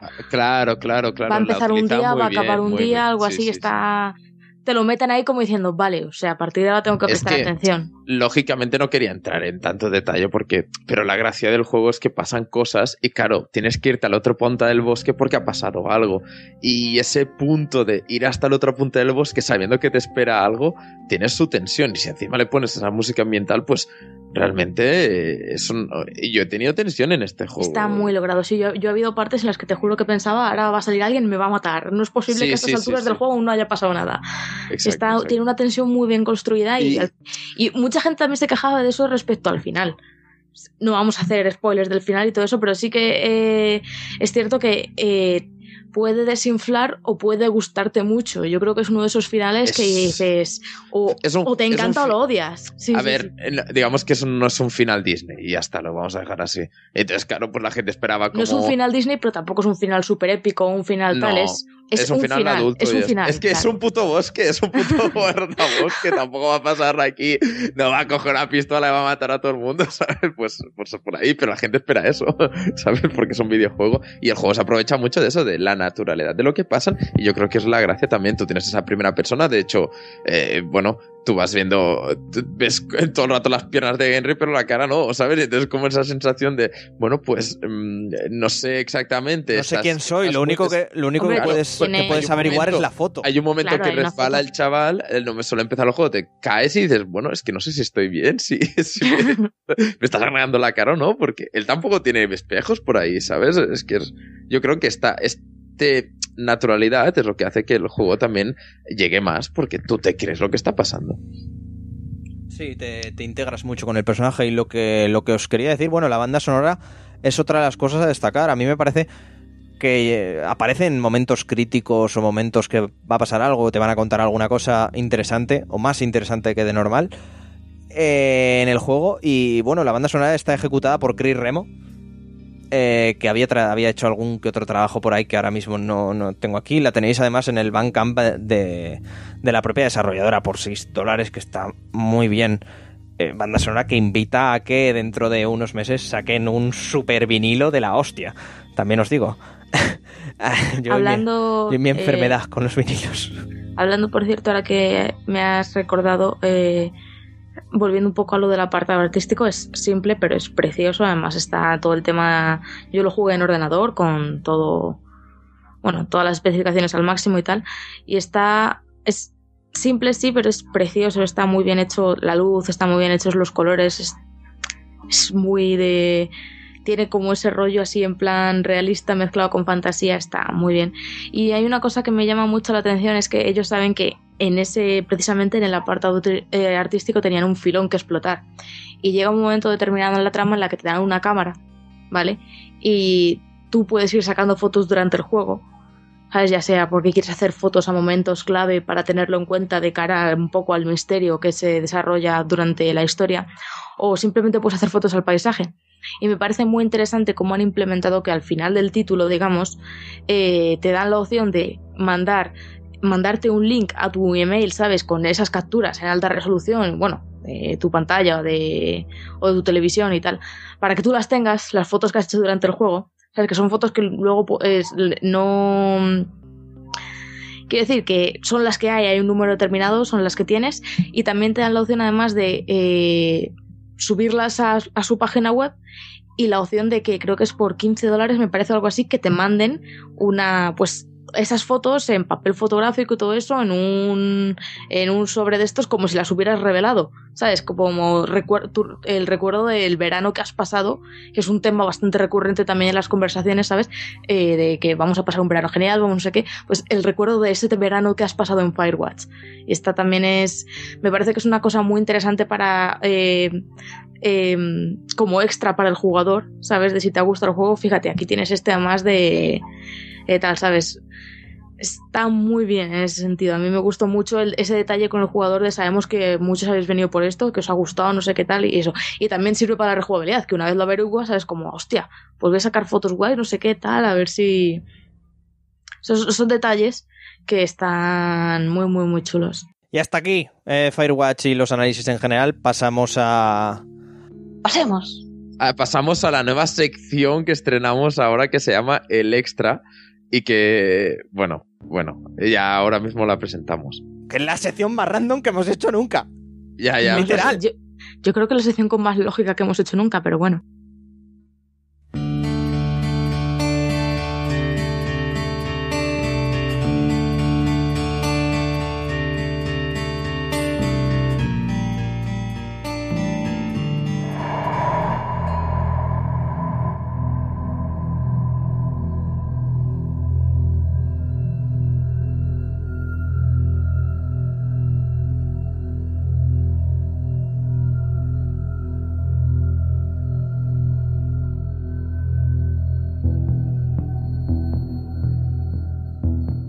Bueno, pues bienvenidos todos a la sección del extra, una sección un poco para variar, así el- para como hemos cambiado el logo decimos vamos a cambiar algo más, hemos cambiado y hemos incorporado una nueva sección que se llama el extra. Esta sección pues es un poco, yo creo que también la, otra manera, ¿no? De, hablar de los juegos. Normalmente hablamos de los juegos que acaban de salir o de los que van a salir, pero también está bien recordar los juegos que han salido y así eh, pues profundizar un poco más después de haberlos jugado y cuando ha pasado un poco más de tiempo, sin entrar en spoilers lógicamente, ni no es nuestra intención eh, que no los juguéis, lógicamente, pero queremos que recordéis esos juegos que nos han marcado tantísimo. Y casualmente, pues pensando en esta sec- sección, pues justamente Sarai se ha pasado un juego que todos, creo, los del programa, yo di- diría que todos, todos los que hemos participado en el programa alguna vez, nos gusta mucho, que es la trilogía de Mass Effect. Y ya que Sarai se acaba de pasar el primer juego y aquí tenemos bastantes fans de la saga, pues hemos decidido re- retomarlo y, y- recordar esos grandes momentos que nos ha dado la obra de Bioware. Así que Sarai, cuando quieras, empieza. Bueno, mm, primero has dicho que todos, todos en este podcast nos gusta la saga. Bueno, y si eres un ser humano así decente, te tiene que gustar. O sea, Bueno, sí, sí, Yo sí, hay muchos- Completamente, completamente de acuerdo con eso. Golpe en la mesa. a partir de ahí hablamos, ¿no? Bueno, eh, yo hace poco no pues tu- tuve que estar alejada mucho tiempo de la consola y yo no paraba de pensar en volver a jugar la saga de Mass Effect, volver a jugar a la saga, os lo aseguro. Y es lo primero que hice cuando encendí una consola. eh, fue meter en la Xbox One, como permite retrocompatibilidad con los juegos de 360, pues me puse el Mass Effect 1. Y cuando me plantearon lo de hablar un poquito del juego, lo primero que escribí del título, ¿no? Esto, te pones un documento y te pones ahí las cositas súper ordenadas y dices el título Mass Effect me cambió la vida y dije, bueno, bueno, esto suena un poco Afloja, Saray, afloja. Puente. Así que ya lo cambié a Mass Effect, que es el mejor puto juego de la historia. Eso ya suena un poco mejor, pero bueno, la gente puede no tener mis gustos, así que vamos a dejarlo a decir que Pero ¿por Mass Effect en general o Mass Effect 1.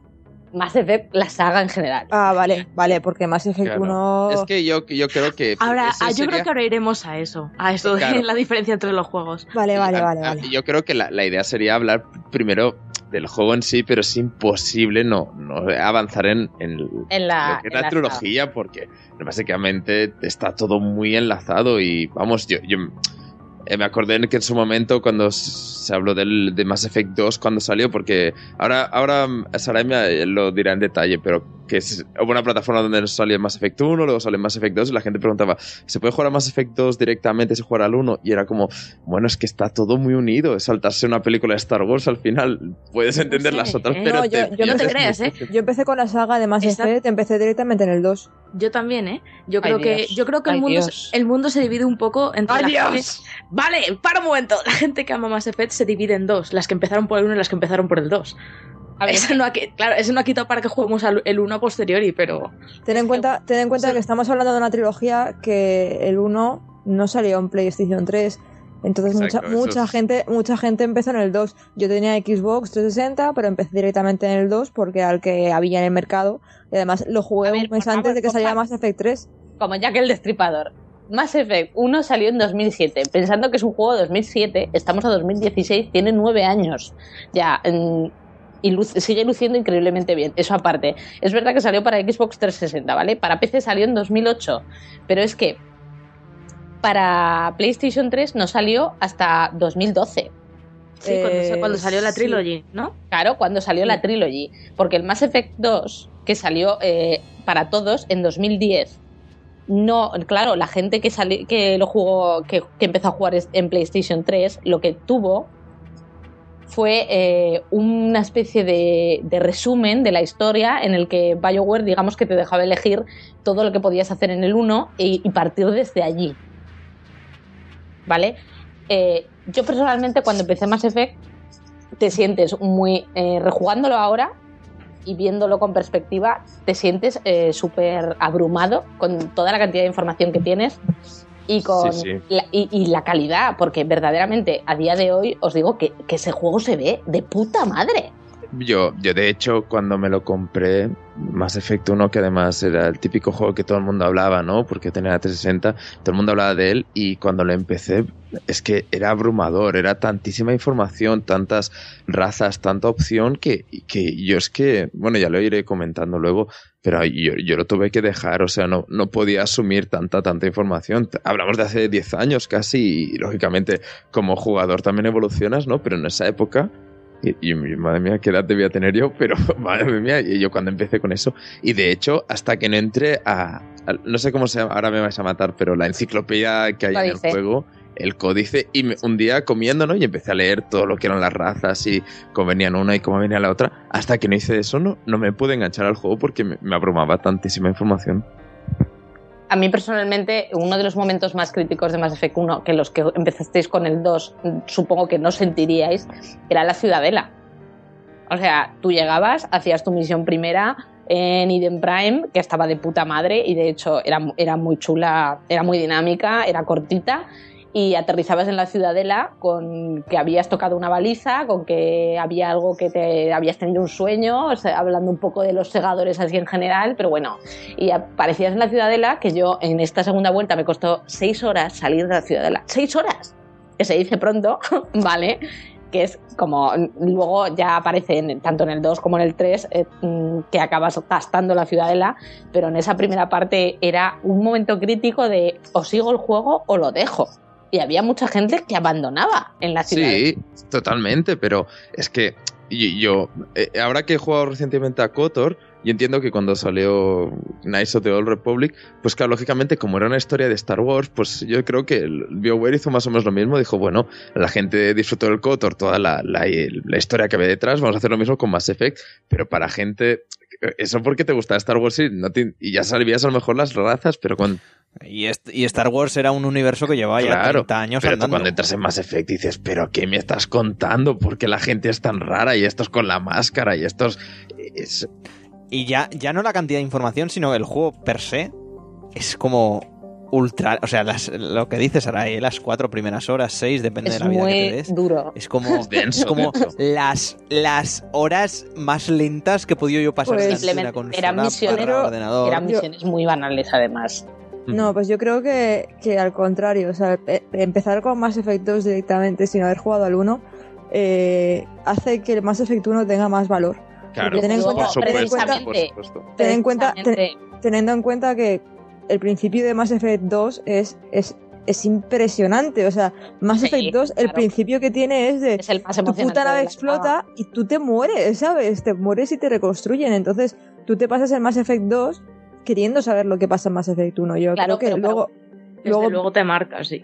pillas Claro, el Mass Effect 1 diciendo, vale, ahora quiero saber qué está pasando aquí. De todas maneras, para los que fuisteis el 2, eh, a ver, vamos a hablar un poco de la historia en general. eh, no, no, vamos, no voy a decir nada de la historia, simplemente como historia, ¿vale? Como una saga que tiene una historia súper continuista, súper bien distribuida, que quizá el 2 es la, la de más de relleno, comillas, comillas, ¿vale? Perdona, perdona, es- perdona, pero Mass Effect conexión 2 es el mejor juego de la trilogía. No, no, Sí. Hasta ahí no, no estoy muy de acuerdo, pero Yo estoy, sub- Eso- vamos, esos son gustos. Es, mm, que te quiero decir, tú tienes el tuyo, yo tengo lo mío. El 2 es un poco conexión entre el 1 y el 3. Que, que un es juego así. puente. Es un juego puente. Aún así, me parece que está de puta madre mm, comparándolo con otras mm, trilogías. Claro, como Compáralo. o sea, Bioshock. eh, exacto. No hay una continuidad. En Mass Effect hay una continuidad muy buena. Y lo bueno del 1 es que era un increchendo, que yo lo he notado, eh, y más sabiendo ya de lo que va el juego, es un increchendo que tiene varias partes muy fuertes de historia, que sobre todo es al llegar a Ailos.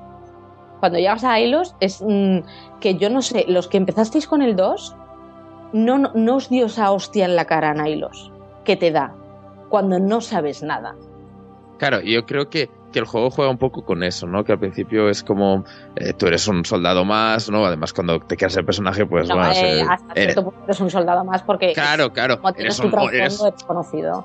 A ver, A ver, todos yo- sabemos que cuando empiezas con un soldado así acabará siendo el puto amo y todos lo sabemos porque es un puto videojuego, ¿no? Pero cuando empiezas el juego es como, sí, soy importante, pero bueno, vale, van pasando cosas, pero no es nada grave, bueno, son cosas que pasan. Sí, ¿no? sí, exacto. Pero Bueno, a medida que malo, Claro, Eh, pero a medida que va creciendo el juego y vas llegando a lo que es el final y esas decisiones, las tres decisiones que marcan toda la trilogía y esas cosas, son cosas que, que te va creciendo y lo que decías tú y al principio es como, bueno, voy jugándolo, bueno, está bien, pero llegan esos momentos que yo creo que está mucho, eh, dice Alba, es que luego en el 2 está todo mucho más concentrado y a mí es lo que, bueno, ahí entraremos en gustos porque claro, a mí por ejemplo me interesa más una historia em, más concentrada como tiene el 2 y el 3 y entonces a mí me interesa más eso, lógicamente quien le guste la historia pues eh, le gustará más el no, primero. pues, Pero en eso estoy con Alba. Y, y en el segundo, pues van más eh, di-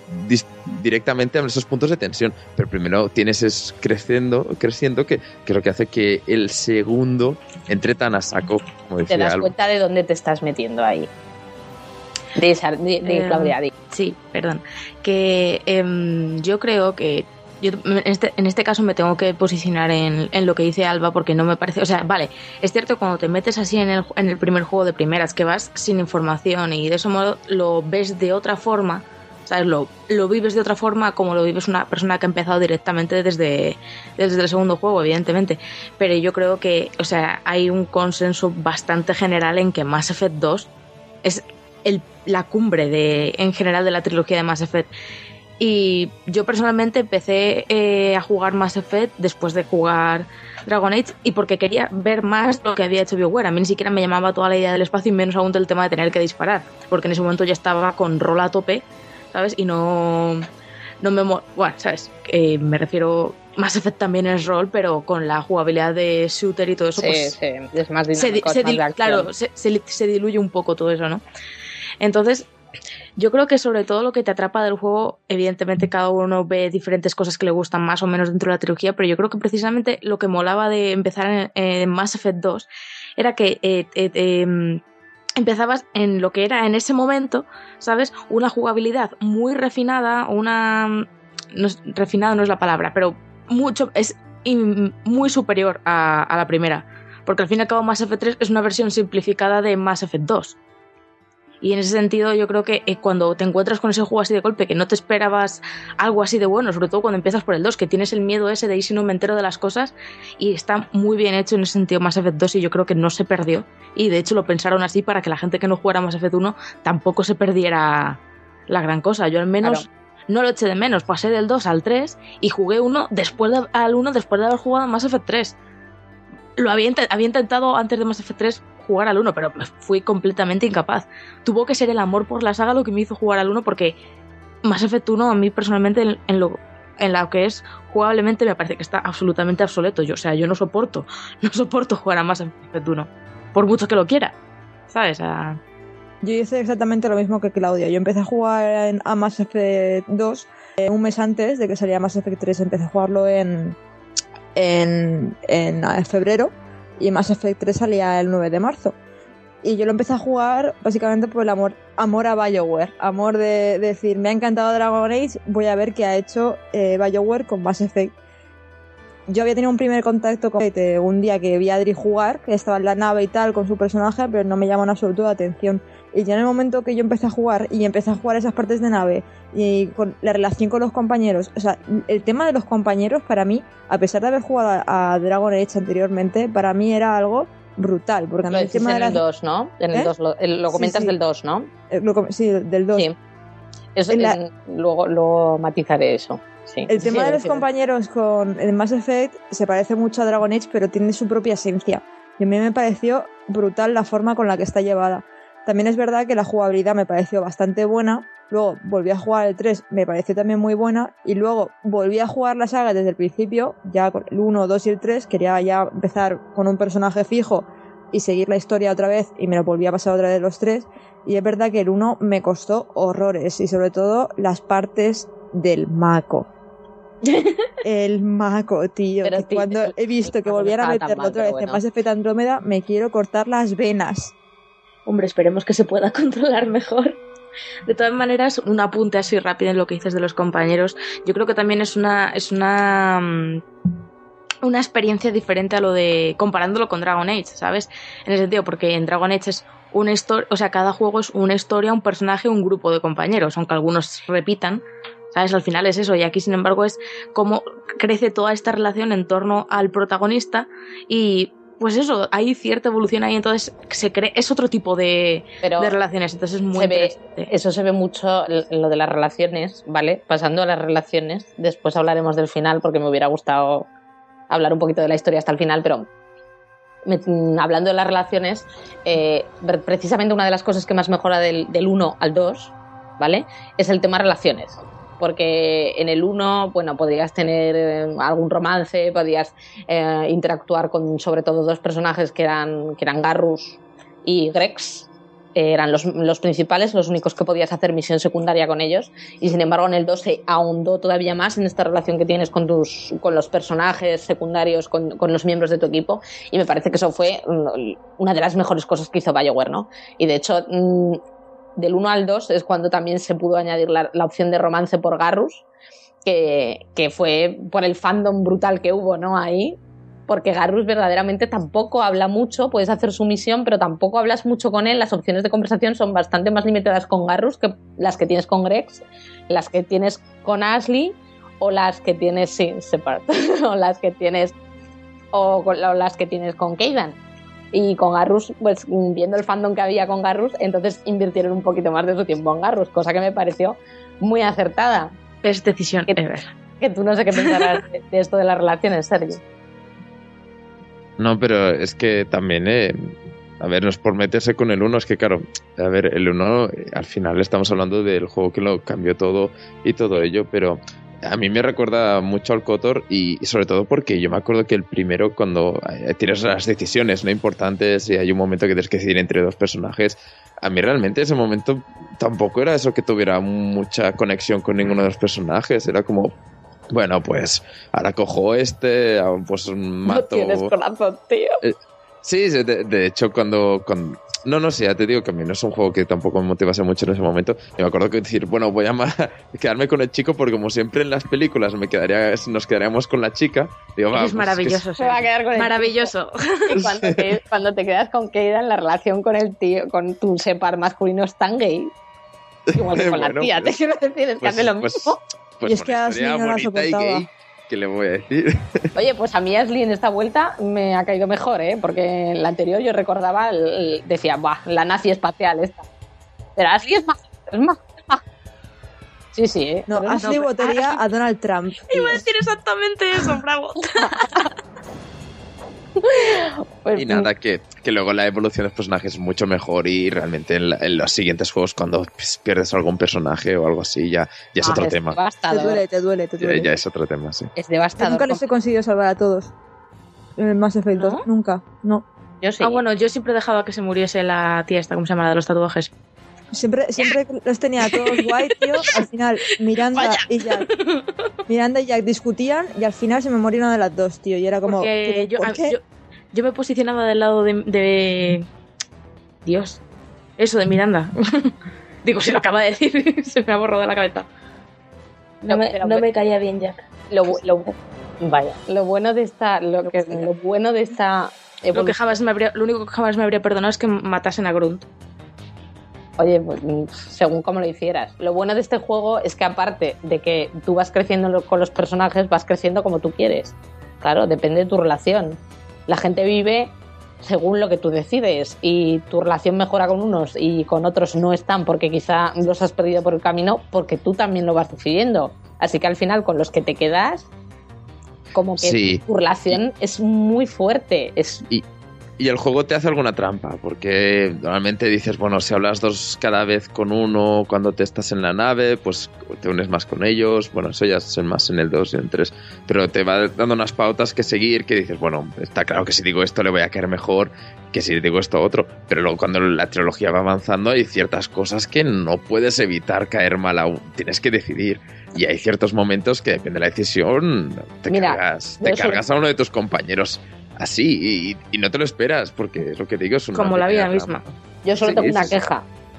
Y es que con los personajes masculinos siendo personaje femenino, tienes que ser como todo lo puto borde para que no se cabreen porque has estado jugando románticamente con ellos. O sea, yo me acuerdo, bueno, con Keidan he tenido que hacer lo imposible porque no quería una relación con él, pero lo imposible, digo, voy a hacer todo lo borde posible. Porque si no, me seguía dando ahí toques de atención. Yo, pero déjame, Keidan, déjame. No, mi, mi corazón siempre per- pertenece a, a Zane. Zane, no, no, O sea, no. yo creo que nunca he estado más enamorada de un personaje de un videojuego que de Zane. A mí me dolió muchísimo porque en la primera vez que jugué a Mass Effect 2 no conseguí tener romance con nadie. Quería tener romance con Zane, pero fallé la misión y no sé qué pasó que no guardé o lo que sé, pero que no la podía repetir y me quería morir. y al final me quedé más sola que la una. Porque ya una vez empiezas con eso ya no podía ir a por Garrus, entonces fue muy triste. Yo con mis peces, ¿sabes? Es- e- eso también era muy triste, cuando se te morían los peces, de verdad. Yo por eso nunca tuve peces. Me quería, que no los iba a cuidar. me- me quería castigar a mí misma. De, Joder, ahora comprar otro pez nuevo, me cago en la leche. Yo era de, la- yo era de maquetas. Más que de peces. Pero bueno, yo, eh, por ejemplo, eh, las relaciones amorosas, pues yo me acuerdo que empecé con. Ahora. ahora, em, con Liara, ¿no? Eh, la- sí, Liara. Y Oh, en el Liara. primer juego, en el Es el segundo mejor. desapareció y me fui con Talis. y luego en el tercero volvió Ay, Liara y volví con Liara, lógicamente. Es que ¿Ves? Lara, lo mejor. para, a, a mí Tali también se me muere siempre. Qué lástima. Pero bueno, ¿pero qué hacéis con vuestra Pero si es facilísimo, no matas. la odio, la odio, la Pero- odio. Pero porque es una monada. Y, cuando se emborracha es fantástica. Hey, Shepard. Sí, como, como decía, lo de la pajita del puerto de no sé qué. Bueno, en fin, no dejémoslo. Le- Le- Legión y Garrus son mis hijos, ¿vale? No puedo dejar que les pase Pero nada. no, pero es, es que al final si, si tenías una buena relación con Tali y con Ya, pero es Legion, que yo no- yo al no final, al final acaban siendo amigos ellos, tío. Es que Sí. acaban siendo colegas, tío. Tali y Legión. Y es es súper bonito ver cómo tú has conseguido que dos razas que, que son que se odian a muerte se consigan llevar bien porque tú has sido el mediador entre Eso esa es una de las magias que desde el primer juego, una vez te lo pasas, lo ves. Que es que eh, todos los conflictos de la galaxia que tú vas viendo ahí, eh, se hace mucho hincapié en que en las- la galaxia no está unida, en que las razas no están unidas. Y cuando al final uno de, una de las cosas más importantes que tienes que hacer en el Mass Effect 3 es conseguir assets de guerra eh, por los que tienes un final o tienes otro final. Aparte de, la decisión final, que ahora os preguntaré qué, qué os parece eso. Pero mm, vas viendo cómo, cómo intervienes en cada raza y cómo eso eh, inclina la balanza hacia un lado u otro de la lucha con los segadores. Eso, eso en el primero se hizo bastante bien, porque ya en un momento primero te decían si querías esperar tu raza por encima del resto. Y ya Sí, lo. exacto, sí. Además, que hay- no me acordaba de eso y verdaderamente podías llegar a hacer un, un, un poco dictadura humana en Claro. ujú. Sí, sí, sí. Y, el y de hecho, y cuando evolucionó el juego, yo creo que ellos mismos pensaron, hostia, esto funciona muy bien y vamos a utilizarlo hacia otras razas. ¿Y qué os pareció a vosotros, hablando del, ya cerrando con la historia y para meternos un poco en la jugabilidad, qué os pareció a vosotros el, el tema del final que causó tanta con- controversia? Porque claro, después de tantas decisiones tomadas a lo largo de tres juegos, lo de tener que decir el final A, B o C, hay gente que le molestó. ¿Qué te pareció a ti, Alba? Eh, Pues a mí me pasó una cosa. No sé si, bueno, no sé si recordáis, hablando en general, ¿no? A la gente también que nos escucha, eh, cuando salió Mass Effect 3 salió la parte de multijugador. Tú si jugabas a Sí, multijugador, eh, conseguías recursos para la guerra final, la batalla, etcétera, etcétera, ¿no? Yo, lo, yo el multijugador lo, lo omití totalmente. Yo fui a saco, a por el modo campaña, por el modo jugador, me pasé la historia en cuestión de dos días, porque además eh, Adrián estaba esperando a jugarlo también, y como estábamos, estaba en su casa, tenía que jugar en los momentos en el que él, él estuviera ocupado para no hacerle spoiler, para que no viera la tele y le estuviera haciendo spoiler. Entonces yo jugué a- a- al juego a piñón, sin jugar al modo multijugador y sin conseguir esos recursos que, entre comillas, te, te exige ¿no? el juego. Mm. Eh, entonces me tocó eh, el peor final que existe en Mass Effect 3, pues me tocó ese. Yo me cargué a todo el mundo. O sea, to- toda la galaxia murió. toda la galaxia, todo el mundo murió. O sea, sin distinción.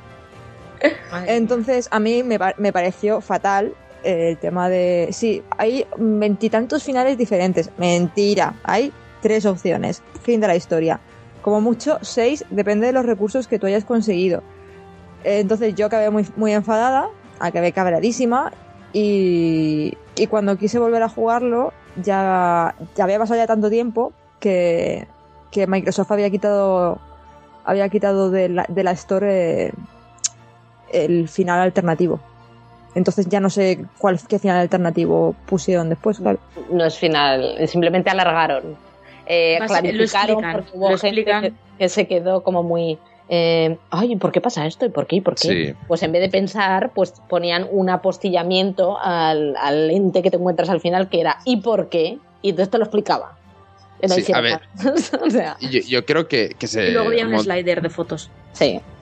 Se montó una muy bestia por una cosa que tampoco había para tanto. Bueno, bueno. eh, Bueno, pero el, el hecho era que en el tercer juego habían como tres temas principales y solo y, y el final entraba solo en uno de ellos y no quiero entrar en más en, en más spoilers y la gente no entendió que eso era lo importante de lo que era la saga en general que era un tema que no se había hablado en el primero por ejemplo en todo caso el- es que hablar, hablar así eh, no me estoy enterando de nada. O sea, no, no, estoy- no sé, no sé lo mismo- ahora mismo lo que estás diciendo, Sergi, porque como no podemos decir spoilers, no podemos decir ciertas palabras, sinceramente no sé de qué estás hablando. Yo es que creo que no se ha explicado bien. vale vale es igual Inténtalo otra vez. Estoy muy cansado Es que has empezado, es que has empezado diciendo que algo que sobre todo esto yo creo que se ha montado muy fuerte, pero luego cuando haces esto y Ya, pero porque Alba ha dicho algo, hemos dicho como, bueno, pues ya no digo nada más del tema.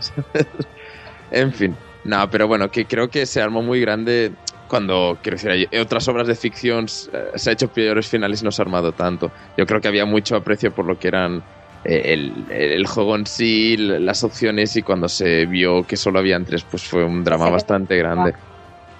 Pero bueno, yo eh, Yo creo personalmente creo que no que se montara ya grande, porque yo entiendo que cuando tú estás insatisfecho, cuando te- no te has sabido a poco o no estás, bueno, siempre están los típicos que tenían un final en su cabeza perfecto, no sé qué tal, y les fastidia que le saquen de él.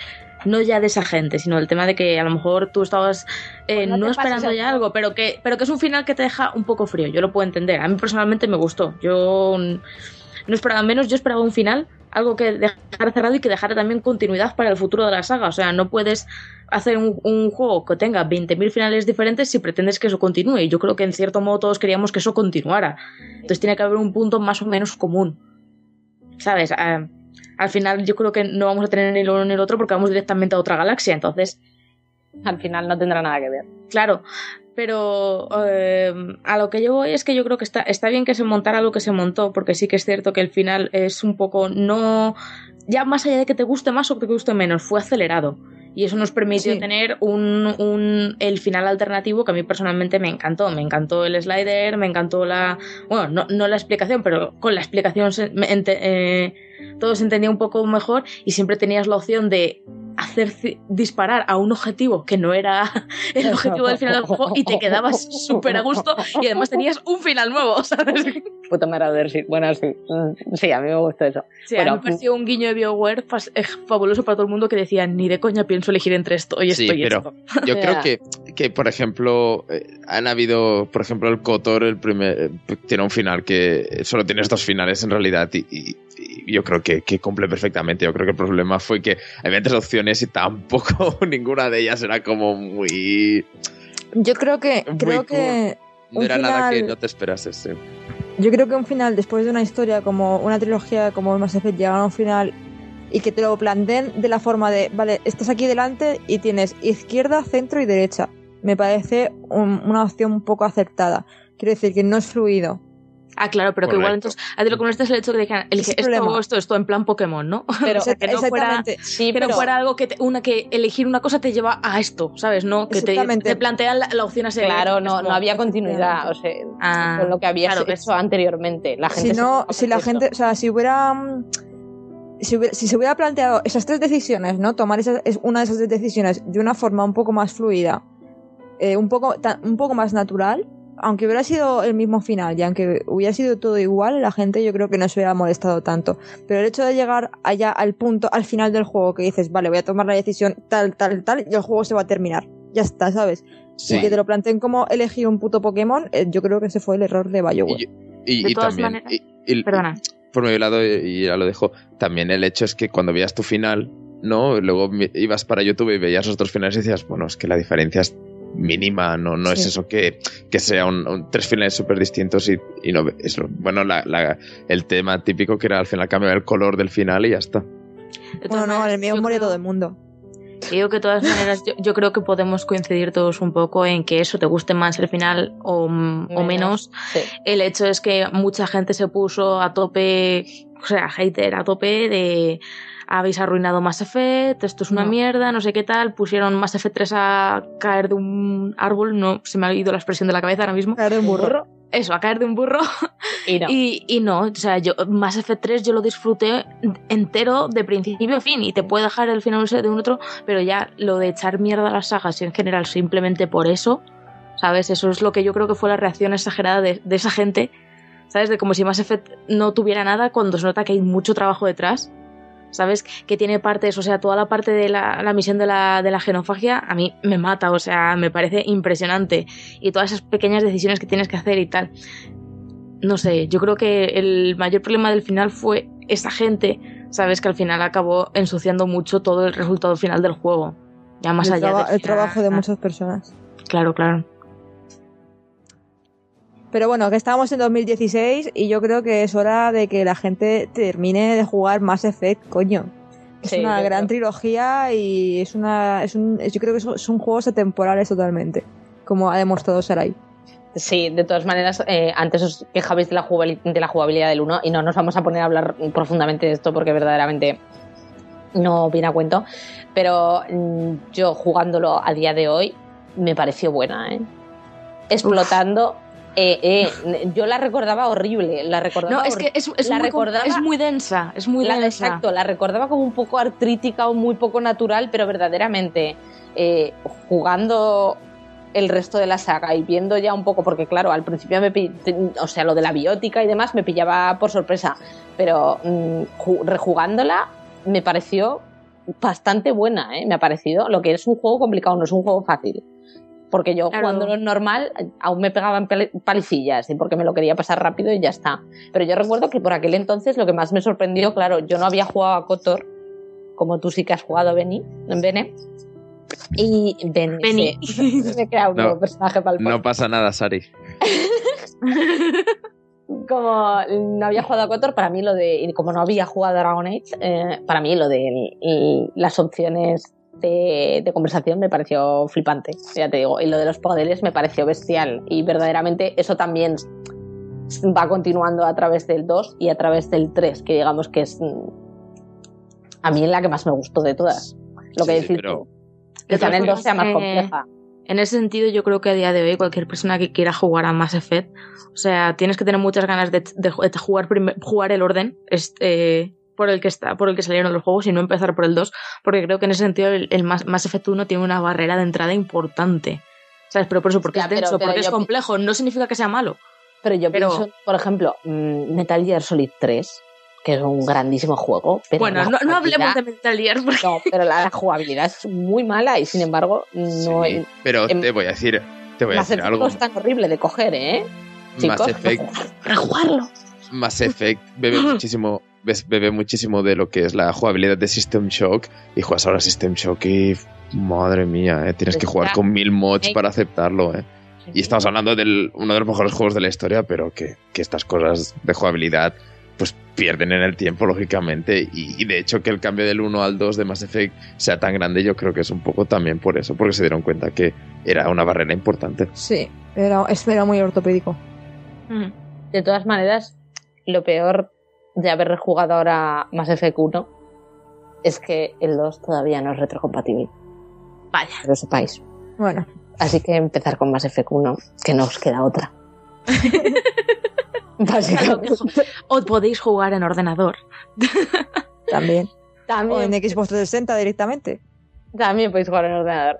De todas maneras, os invito por favor a que me digáis mm, a día de hoy lo que sentís por la saga y, y si hay alguien que no lo ha jugado, cómo, cómo lo animáis a jugar. Claudia, empieza tú.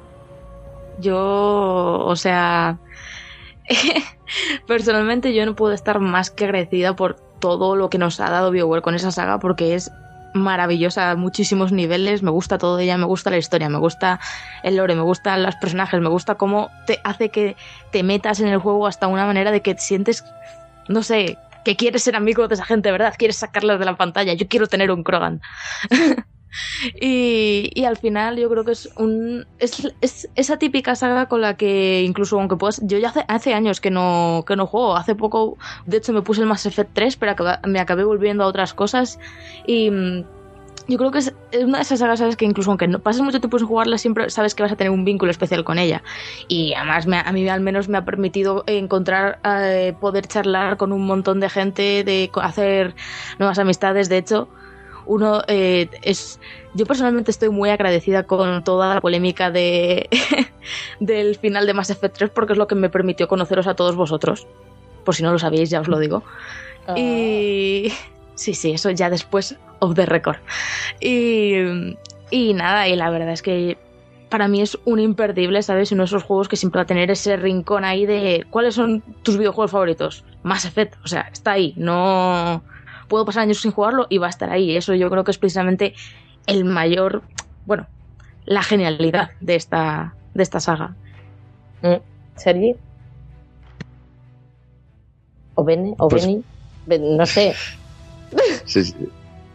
Que digo que a mí, a mí Mass sobre todo son los típicos juegos que además por, por todo lo que por el contexto que representa ese típico que te pone la banda sonora ya, ya te ambientas totalmente, ya entras dentro de ese universo y, vamos, yo creo que es una obra brutal que, que, suerte que, que perdieron la, la- los derechos de Star Wars y pudieron hacer todo este universo por su, por su lado, escribir estos libros, hacer esa banda sonora totalmente alejada de Star Wars y hacer un, un mundo totalmente distinto. Y, y nada, Mass Effect es posiblemente de las trilogías más buenas que se han hecho en videojuego, porque no hay ninguno de los tres juegos que sea malo. Y aparte de eso, pues yo creo que es un referente y, y nada, que, que el que no le haya jugado se perdona se pe- perdona las mejores historias que se ha hecho en un videojuego así, punto, que la jugabilidad será más mala o será más aceptable o no, bueno, todos tenemos que hacer sacrificios, jugar hoy en día depende de qué juego antiguo es, es lo que tiene y hacer este esfuerzo yo creo que te vale muchísimo la pena. Yo juego al Kotor ahora y se puede aguantar, supongo que más efecto también. Puede aguantar. Así que, que, es- que- y sobre todo es eso que el cambio del 1 al 2 es muy grande, así que aunque el 1 sea un poco así, a mí me costó 11 meses acabarlo y luego el 2 Tío. en 11, en 11 días ya lo había acabado, o sea, el cambio fue muy bestia. Y el tercero ya fue sin parar, no 11 horas, pero fue muy bestia, así que yo animaría mucho porque ni que sea por, por lo que es la esto que hemos hablado, todos los puntos que hemos hablado, ya vale la pena. Alba. A mí más, la, la trilogía de Mass Effect en general es una trilogía que me ha hecho reír mucho, me ha hecho llorar mucho, Ay, me ha emocionado mucho e incluso en algún momento me ha puesto un poco cachonda. Así que, Vaya. así que yo No, creo no que queríamos mencionarlo.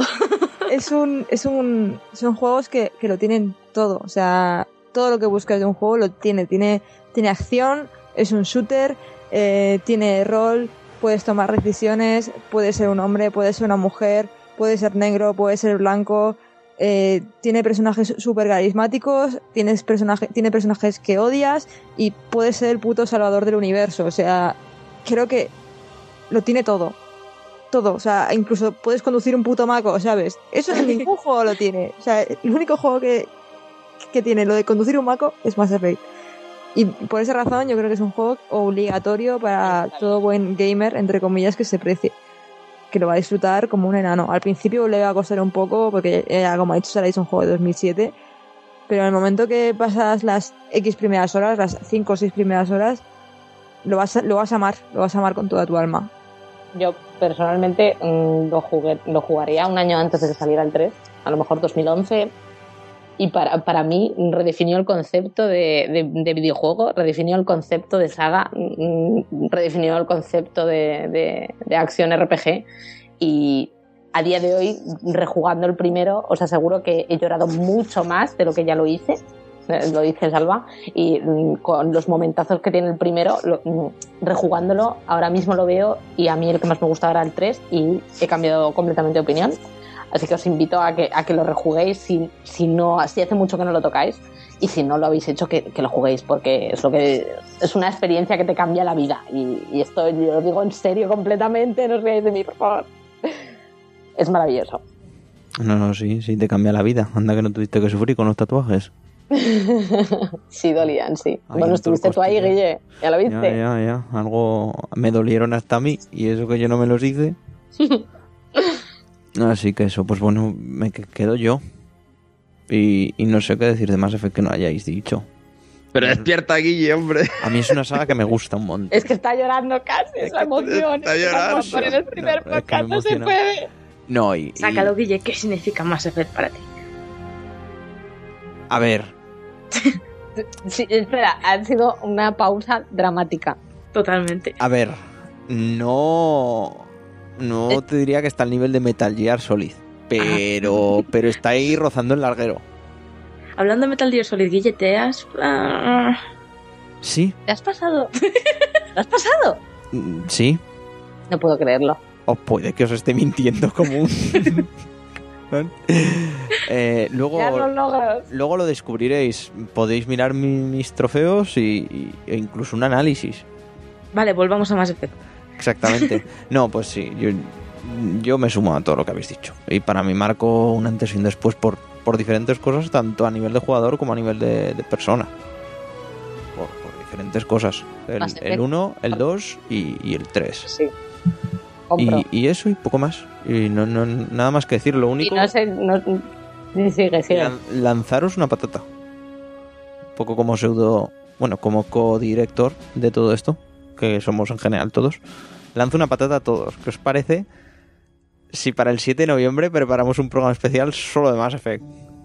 Solo Qué día tan bonito. de Mass Effect. Solo de Mass Effect. Yo, Sería lo justo yo me por el día del apunto. N7. Yo me apunto. Porque sale Andrómeda. Ay, Dios. No, no es Un especial, O sea, no, ya, sale- pero un especial de las dos horas hablando de Mass Effect. A ver, Exacto. a ver, para 24 empezar, habrá gente me que se parece, habrá me parece y fantástico. Y con alcohol.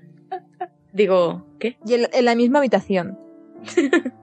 Bueno, Y bueno, En la misma habitación. de momento solo Haciendo streaming. de momento solo hacer el En vídeo. De momento solo hacer el programa. De momento. Luego ya, como se haga y tal, yo os lanzo la patata. Para que, nos, me- a mí veáis, me parece para que nos veáis desmayarnos ahí. Bueno, vamos a dejar las flipadas. Sí, y un poco hasta aquí el extra. Y yo Eh. creo que, chicos, para ser nuestro primer extra, mm, a nivelón difícil de superar en los siguientes, ¿eh? Ya os lo digo. Además que nos hemos pasado de tiempo. No sé, Pero yo que ya, no- Que yo no ya he sé por pensado, intentarlo. yo ya, ya hemos hablado más o menos de cuál será el siguiente, yo creo que supera este. Lo No hagas- siento, no hablaremos de otra spoilers. trilogía, ¡Qué sorpresa! Shh. otra trilogía y a mí esta sí que es mi trilogía favorita, así que bueno, ya hablaremos de ella. Sí, porque el día que hablemos, el día que hablemos de, de Metal Gear, ahí sí que vais a necesitar podcast. Pero eso Va- no es una haber- trilogía, Guille. Eso son Primero demasiados pásate. juegos. Va a haber, va a haber parte 1, pásate. parte 2 y parte 28. Perdona, pero no sabéis nada. No sabéis nada de pasión. Y el día que dediquemos un extra a Dragon Age, que aún tengo cosas que hablar de Dragon Age en esta vida. No, no existe. Madre mía, se caga la perra Claudia. Se caga la perra Claudia.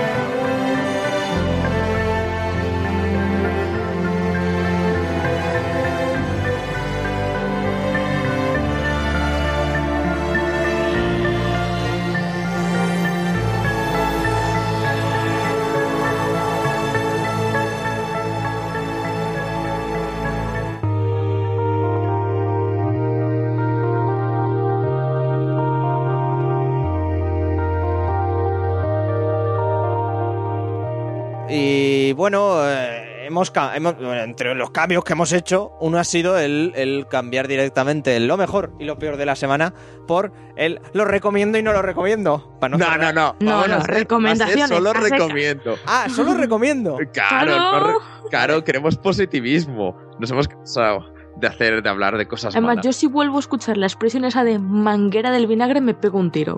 Porque no he oído, no he oído nada más horrible en mi vida. Es real, it's real, Claudia. Está Pero, ocurriendo. pero la manguera del vinagre tiene que No, existir, no. ¿verdad? ¿A que sí, ¿eh? Saray, estás conmigo. Saray sé que está conmigo. Bueno, empiezo yo. Eh, em, tenía pensado hablar de Arrested Development porque me he enganchado a Netflix y, y la verdad es que, que estoy muy enganchado. Es amor. Pero, pero me está pasando algo y es que aún no ha acabado la serie. Entonces voy a, voy a cambiar y ya esto seguro que lo hablamos dentro de, unos meses cuando haya acabado la serie. Y me gustaría hablar de Rocket League porque lo hemos hablado por encima hoy. Hemos hablado del, del crossplay de Rocket League. Pero es que este juego está, parece que no, pero la chita callando, el juego ha vendido una barbaridad. No sé si eran 14 millones de copias, porque claro, lógicamente Sí. lo regalaron con la PSN y de ahí entraron muchos millones, lógicamente. Pero yo, que soy un jugador muy malo, o sea, pero muy, muy malo, muy Pero hay alguien que no sea malo a ese juego. Yo me ponía muy nervioso. Sí, sí, sí, sí, solo hace falta ver vídeos y esas cosas, es, es, es horrible. Eh, eh, o sea, es horrible porque es- soy malísimo, pero que, que- hay gente muy buena, muy buena, y además ves los partidos y parece eso, parece el circo de Soleil, ¿eh? porque empieza la gente a rodar, a dar vueltas, a saltar y marcar goles, y es una cosa brutal. Pero me gustaría hablar de- del concepto, de esta.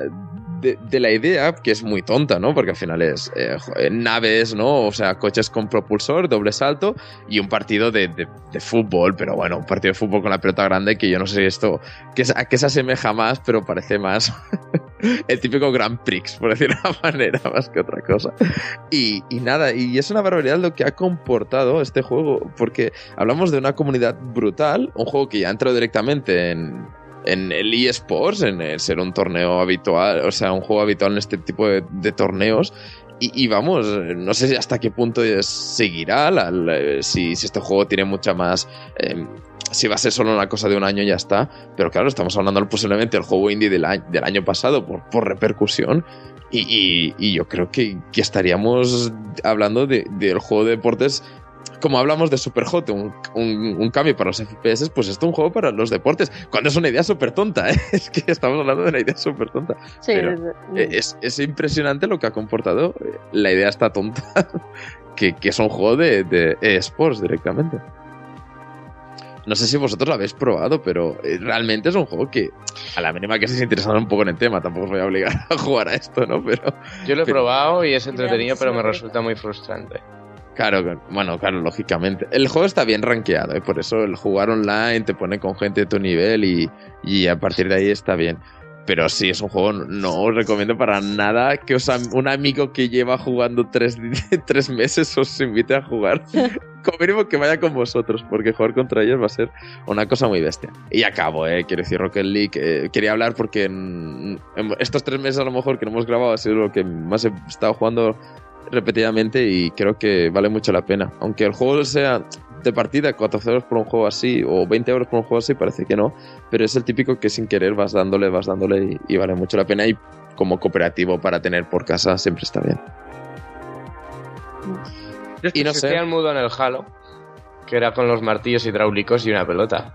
Sí, sí, sí, sí, tampoco es- es mucho. Y eso, eso era mejor. Pues yo solo he oído maravillas, Dani. Yo solo he oído maravillas de Rocket League. No, a ver, si yo no, lo, yo no lo critico de malo, es que a mí me resulta muy frustrante No, porque no. no hacía una mierda. Pero sí, sí, yo no, si es que lo que te digo es eso, que la idea parece muy tonta, pero luego tú empiezas a jugar y no paras. Es que es una, es un poco Es que como, no hacía una mierda, entonces... como cuando se creó Left 4 Dead a base del juego de los cuchillos, el juego de los zombies del Call- Counter Strike. Así, pues esto se ha jugado toda la vida y ahora Mm. hacen un juego que lo va a comprar, ¿eh? Y toma. Left 4 Dead lo petándolo. En fin. Bueno, no sé quién quiere continuar. Si queréis, yo os hablo un poco de algo que no tiene mucho que ver ni con videojuegos ni con. Pero sí con Netflix. Así Ah, que. mira. mira. Eh, Netflix is life. Sí, hace poco, bueno, mm, como todo, como media España y probablemente el 90% disfrute, o estoy disfrutando de mi mes gratis en Netflix, luego ya, ya veremos. Luego ya lo vas. Yo he caído, ¿eh, Sarai? Yo he caído. Yo dije lo mismo y he caído. Sí, bueno, me puse a ver, entre otras cosas, el documental de, de Making a Murderer, Pues porque, yo que sé, hablaba mucho de él y la verdad es que lo vi y me gustó. O sea, está chulo. Y a partir de ahí, mis hermanas, mis queridas hermanas, me recomendaron un podcast que se llama Serial y trata sobre. Es un podcast en inglés. Tiene. ¿Cuántos episodios tiene la primera temporada? 12, 12 episodios. Sí, y a- Sí, y trata sobre, bueno, sobre el juicio, digamos, de un adolescente que se llama Adnan Said, que lo- está condenado a cadena perpetua pues, por el asesinato de, de su, ex, de su expareja pues, hace 15 años. Y te, bueno, te van contando pues igual el mismo tono de Making a pues te empiezan a hablar sobre el juicio, sobre todas las pruebas, te empiezan a cuestionar según qué cosas que se dijeron en el juicio, empiezan a crecer enanos ahí que hay cosas que no tienen sentido. Y la verdad es que es súper interesante de oír eh, y a la vez frustrantísimo y te entra mucho miedo porque verdaderamente ves que condenan a gente a estar en la cárcel el resto de su vida sin basarse en superevidencias claras. Pero, pero también Estados Unidos, eh, déjalos correr a esa gente. un Sí, poco, sí, no, bueno. pero aquí que el sistema penal en general y te- el de España también deja muchísimo que desear. No, no, no. sí, ¿Y cuánto es el supuesto, tiempo que te puedes supuesto. pegar máximo en la cárcel en España? ¿33 años? ¿Solo? Bueno, ya, parece. pero luego hay las cosas, pero bueno. sí. Claudia, ¿nos resuelves la duda? Tú eres la jurista Hola, del grupo. abogada. Si soy completamente sincera, no estaba escuchando. Ah, Dios. ¿Cuál es lo máximo que se puede estar en la cárcel en nuestro país, Claudia? 30 años. 30 años. Mm, Más o menos es lo que tenía entendido. El caso es que es súper interesante. La verdad es que me lo puse en plan, pues yo qué sé, lo típico que te vas a hacer ejercicio, tienes que andar mucho rato, de la- ir y volver del trabajo. Y os lo recomiendo que os lo pongáis. Joder, a mí me entran ganas de ser abogado. Y eso que, según Claudia, es la carrera mm, más coñazo de la historia. O sea, pero. Bueno, Pero- pero, yo creo que cada uno diría lo mismo en su profesión. No, yo estuve entretenida en mi carrera. Pero el caso es que es como un puzzle de profesor Layton. A ver, viéndolo así, jiji, jaja, es muy gracioso. Que te ocurra a ti ya es una putada, ¿no? Ya. Pero, pero De verdaderamente mm, es como para poner las pruebas en la mesa y decir qué tiene sentido, qué no. Es muy chulo de ver. Os lo recomiendo un montón. Serial. Sí, de hecho, Making a Murderer es- está, está bastante basado. vez. Making a Murderer. el, el tema es que antes de esto salió The Jinx, que es una serie que recomendé aquí, que son seis capítulos, que es un documental Sí, al final.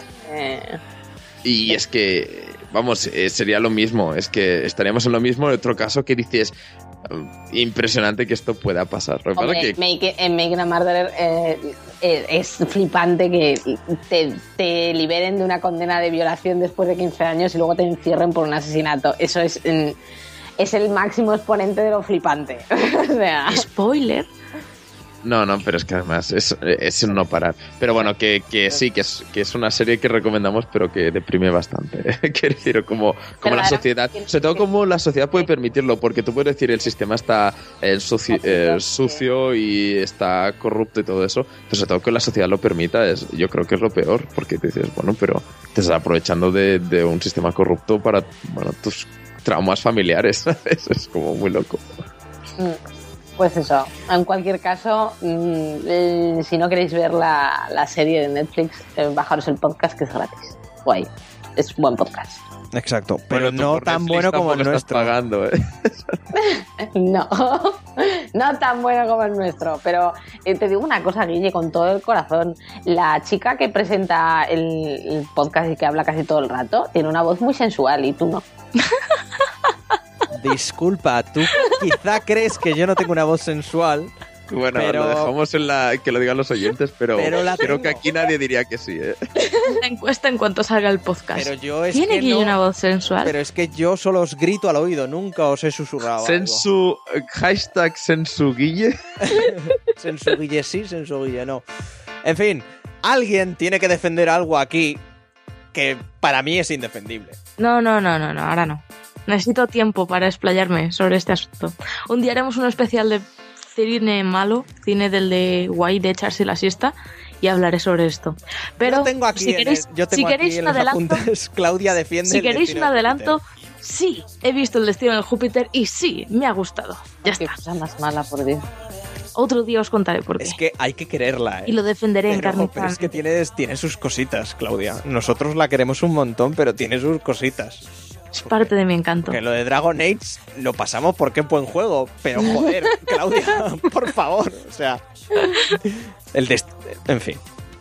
Eh, En fin, qué chapuza de los Wachowski. madre. No, a- a- los Wachowski que ya no estoy muy segura de qué son ahora. No, Pero bueno, ahora, ahora son el- la hermana y la hermana Wachowski. Ahora ¿Las son dos? las, ahora son la- las Lo que sería plural Wachowski. femenino, las. Exactamente. Fueron los hermanos Wachowski, el hermano y la hermana Wachowski, ahora son las hermanas Wachowski. ¿Qué será lo siguiente? No, hombre, está, está, está curioso, está, El está bien. nos lo dirá. ¿Qué Es mundo? raro ver que dos o sea, dos hermanos, pues a la vez Sí, sí. se sí. descubren a sí mismos mujeres, pero oye, si es su decisión, no, es una- no creo que sea una decisión que se tome a la ligera, así No, que... no, no, no, yo- Yo por, no por mí no. adelante, pero que me ha, me ha resultado gracioso la evolución que han tenido, sin más. En fin, eh, Dani, ¿tú tienes algo que recomendar esta semana? O- o- Que la o no? gente vea el destino de Júpiter, por ejemplo. Yo sí te digo la verdad, no tengo ni puta idea qué es eso. ¡Ah! ¡Qué bien! Júpiter Déjame, que, déjame que te hable sobre el de destino un de, Júpiter. planeta. Que te hable sobre el destino de Júpiter. No, no, eh, serás más feliz pensando que es solo un planeta. Vale. serás más feliz. Pues no sé, yo estoy jugando al Clash Royale con el iPad. ¿Y qué Sí. tal? ¿Qué tal? ¿Sabéis lo que es Clash Royale? ¿O no tenéis ni No. idea? De los nuevos Ahora- creadores del Clash of Clans, ¿vale? Es un juego que lleva locos a tanto chavales como mayores. Es el típico este de construir la aldea, por así decirlo. Pues ahora han sacado uno más de competitivo, PvP, de enfrentarse en batallitas de 2-3 minutos uno contra otro. Tú tienes tus criaturas, tus cartas, tus estos, y dos carriles, y las vas echando por un lado o por otro y compites contra el de enfrente. A ver si. Pero es, es- ah, pero es por partida. Tú creas lo tuyo en plan por partida. plan a ver, carta. lo típico, tú vas ganando cofres que vas abriendo cada X tiempo, ¿vale? Y vas consiguiendo cartas de los criaturas con las que tú te haces tu mazo. Cada una vale, Ah, vale. una cantidad de maná, de elixir, por así, y las vas sacando. Cada una tiene un counter con otra, unas la fuerte, otras las multitudinarias, bla, bla, bla. Entonces, Es que al principio Sí. me, me parecía un robavidas tipo, No, tipo no, no, no. o algo Tienes- así. De estos son tres torres. No, son tres torres. No, son partidas sueltas. Tú, tú tienes tu mazo de tus bichos que tienen X mana y te van saliendo aleatoriamente las, las cartas y las vas usando. Mm. La idea es tirarle la torre al del otro. No sé, es entretenido, a mí me gusta. No es lo de Clash of Clans de esperarte la vida hasta que se construya un edificio. Y juegas 4 o 5 partidillas y ya está. No necesitas más. Si Claro, lo queréis probar, yo, yo lo recomiendo. estos juegos ahora se, se han puesto muy muy de moda, te quiero decir. A ver, es que es un juego que, por supuesto, como cualquiera de estos de tablets o móvil, si tú lo pagas, ¿vale? Vas a llegar mucho más rápido arriba que si no. Pero tampoco es un juego que el típico pay to win, ¿vale? Eh, sí que si pagas ganas, pero no es, no es necesario pagar como en otros, por así decirlo. Tú tienes cuatro rarunas de cofres. Cuando tú tienes los cofres llenos, no, no, no te interesa seguir jugando. Que tampoco vas a ganar recompensas, a no ser que te interese subir las copas para subir de clasificación pero es algo contraproducente porque te vas a encontrar gente bastante más alta que tú. Entonces la idea es jugar 4 o 5 partidillas al día y ya está. Mm. Luego tienes la guild, que echas amistosos con la gente, etcétera. No sé, yo lo recomiendo. Lo queréis probar y me decís. Además es gratis, que eso es Claro. un plus fuertecito. ¿Puedo lanzar una pregunta un momento al aire? ¿Vosotros cuando jugáis así a juegos de este tipo, sean online o no, o sean offline y todo eso, con el móvil o la tablet, ¿cuándo, o sea, ¿dónde jugáis? Me refiero, ¿sois de jugar en casa, en el transporte público, solo cuando os aburrís? Pues yo principalmente juego cuando me voy a la cama y un rato por casa. Antes de irme a la cama siempre juego. Yo no juego, yo no juego en móvil, así que no puedo, no puedo hablar. Eres gente de bien, Guille. Yo soy, soy un gordo pecero de mierda. Pues yo pruebo todos los juegos que hay de móvil. De hecho, desde que tengo el iPad para el cole, cada semana me meto a la Apple Store Eh, a, a ver qué hay gratis y, qué, y qué hay nuevo. Sí, yo, yo pruebo todos los juegos eh, de tableta y móvil, la verdad. Y ahora estoy jugando al, al Clash Royale este y a uno que se llama Crazy Kings, que es el típico de Tower Defense. ¿Y tú, Sergi? Pues es que yo la verdad, eh, o sea, lo, lo tengo, lo tengo que, tengo los juegazos, o sea, tengo en plan el Hitman Go y estos juegos, pero que siempre acabo jugando a mierdas. Es decir, el y estas mierdas para No sé si yo, en yo el antes, tranvía. Yo antes me bajaba a juegos de ese estilo y creo que el único que consiguió terminar ha sido el... ¿Cómo se llama este? El de este de puzzles que dan vueltas. Ah, no, los de a se eso. acaban. el No. Mountain, el Val- Mon- Mon- Valley. Es el Mountain Valley, que es precioso. Mon- de Monument. no- me- Monument Valley. Yo también Ah, me lo Monument pasé. Valley. Pues También me lo pasé. le tengo ahí, no, me res- no he querido borrarlo porque me encanta, me parece precioso. Pero luego, eso, me paso la vida jugando en el trenito al Mayong cuando no me da por leer. Claro. Yo es que tengo el Tris. maravilloso que, el Mahjong. Que Tris posiblemente sea el mejor juego que hay para móviles. Pero claro, como le salió el clon del 2048, por gente tiene 2048. Pero bueno, el Tris y el Alto, que es un juego así de, de running, que el típico running. Y nada, el Nonogram, que es este. Ahora está de moda de como el Sudoku, pero con, con dibujitos. Ya está. Y el Hitman Go y el Lara Croft, el Tomb Raider Go, que son los buenos que me reservo para el avión. Que hay. A mí es que los, Tenía los curiosidad. juegos de móvil me gustan mucho, la verdad. Me entretengo un montón. Eh, yo, cuando me dio fuerte con el Dragon Age eh, Héroes, ¡buah! es el único juego de estos free to play en lo que, o sea, free to play en los que yo me he gastado dinero por por las por abrir cartas de mierda para conseguir personajes. Yo he de decir que no me gasto dinero en ninguno. Dra- Dragon Age ha conseguido lo que, lo que en general nadie había conseguido con Claudia. Normal. Que se gaste el dinero. Que se gaste el dinero en, en cosas de juegos de móviles. Eh, no lo digo a malas, se lo digo en gastarse el dinero en juegos de móviles que a mí- Sí, no, no vayas por ahí. Eh, rápidamente voy a hacer mis recomendaciones, que se nos acaba un poco el, el tiempo. Ay, vale, Guille. Exacto, son tres recomendaciones musicales. No, son tres ¿Estás recomendaciones. buscando la voz sensual esa que te han dicho? que no Exacto, entonces voy a ir cambiando súper fuerte de voz ahora mismo. No, son tres recomendaciones, son tres recomendaciones musicales. No os riáis de mí, por favor. Dejadme terminar. Son tres recomendaciones musicales. La tres, ni una más ni una menos. La primera, el nuevo disco de, de, de Kostrock, de los valencianos, son dos DJs productores de Valencia. Eh, han sacado su primer su primer disco. Eh, ahora no me sale el nombre, pero bueno, Electric Color Fruit, tal, no sé qué. Bueno, eh, una electrónica muy muy similar a lo que podemos escuchar, sobre todo en algunos cortes en Daft Punk o en Justice y demás. Bastante, bastante chulo, bastante inspirado y muy recomendado. Aparte lo han subido gratuito, que lo podéis escuchar eh, evidentemente en cualquier plataforma, pero en YouTube también, o sea, sin pagar Spotify, etcétera. Luego, la siguiente recomendación es el nuevo álbum de Brickbot, que el francés que le da el funk y le da la música buen rollera, ha vuelto a sacar otro álbum lleno de cortes maravillosos y que está totalmente recomendado para cualquier fiesta y para cualquier cosa que queráis animar en general en vuestra vida. Y por último, eh, ya os recomendé en su día el disco Purple de Baroness, el último, el que sacaron a finales del año pasado. Eh, infinitamente recomendado, es de lo mejor que he escuchado en los últimos tiempos y casi, casi lo mejor del año pasado. Entonces, eh, fui a verlos el pasado día 5 de marzo a, a la antigua Pachá y realmente fue un concierto genial, maravilloso. Eh, tocaron, pues bueno, un montón de temas, entre ellos, pues Silungs, Chlorine and Wine, Morning Star, Shock Me. Prácticamente tocaron el álbum entero de Purple, ocho canciones de, de nueve que hay. Eh, luego dos del Blue Record, como fueron Me saldrá Horskal Golgota y, y varias del Yellow and Green. Un- una disposición maravillosa, mm, la banda bien, joder, a todos los niveles. El escenario cambiaba dependiendo, bueno, la luz del escenario cambiaba dependiendo del álbum que, que fuera.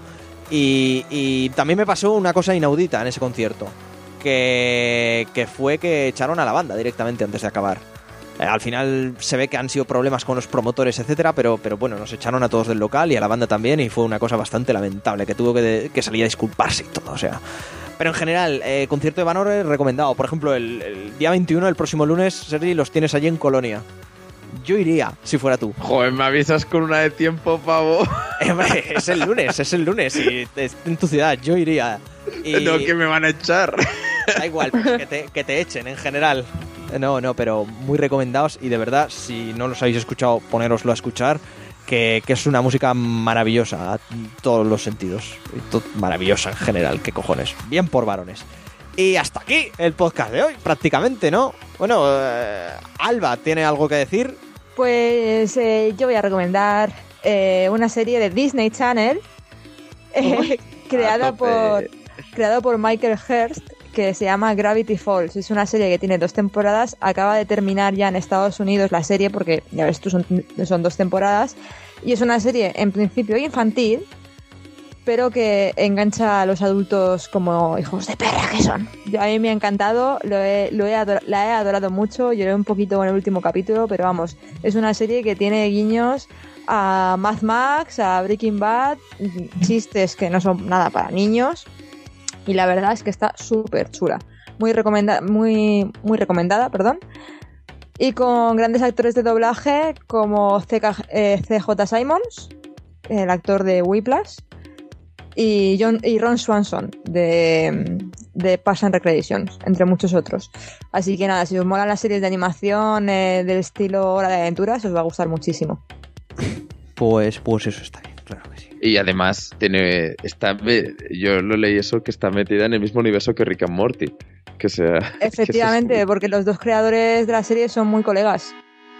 sí, sí, sí. Que Rick and Morty es un poco más loca, a lo mejor. Sí, no, la de, no Ricky Morty, la de Ricky Morty es para adultos totalmente, pero la de, Sí, sí. la de Gravity Falls es una serie de Disney Channel, vamos, es una serie para, para niños. Morty. Muy fan de- de- del viejo, ¿eh? Soy súper fan. ¿Y ya hay tercera temporada anunciada o esto? No, no, o sea, dijo que iba a ser, iban a ser dos temporadas y han sido dos temporadas. O sea, el capítulo final es el capítulo que lo cierra todo. Sí, no, de, de Gravity Falls, pero de Rick and Morty sí se anunció hace poco. Sí, sí, sí que- Ah, no, no, de- yo Más episodios. Off the, record, eh, Alba, ayer cuando recomendamos cosas tuvimos rato largo, ¿eh? O sea que si quieres hablar más. No, no, no, por mí está bien, por mí está bien ya, porque no sé más que decir.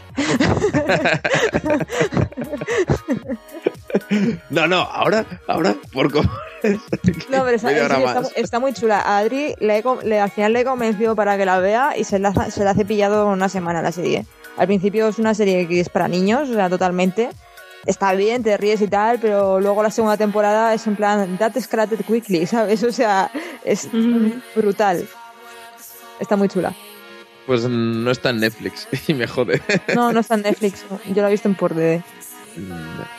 En, en internet, en general. Sí, Hay es- que verla en, en internet. Está, Bueno, la acabo segunda de ver que- temporada, La segunda temporada está doblada a la mitad. A partir de los ocho últimos capítulos ya está en inglés todavía, no se han puesto a la altura. Pero si te esperas un tiempo, la, la pillarás en castellano totalmente. Y ya sí que ahora ya nos vamos.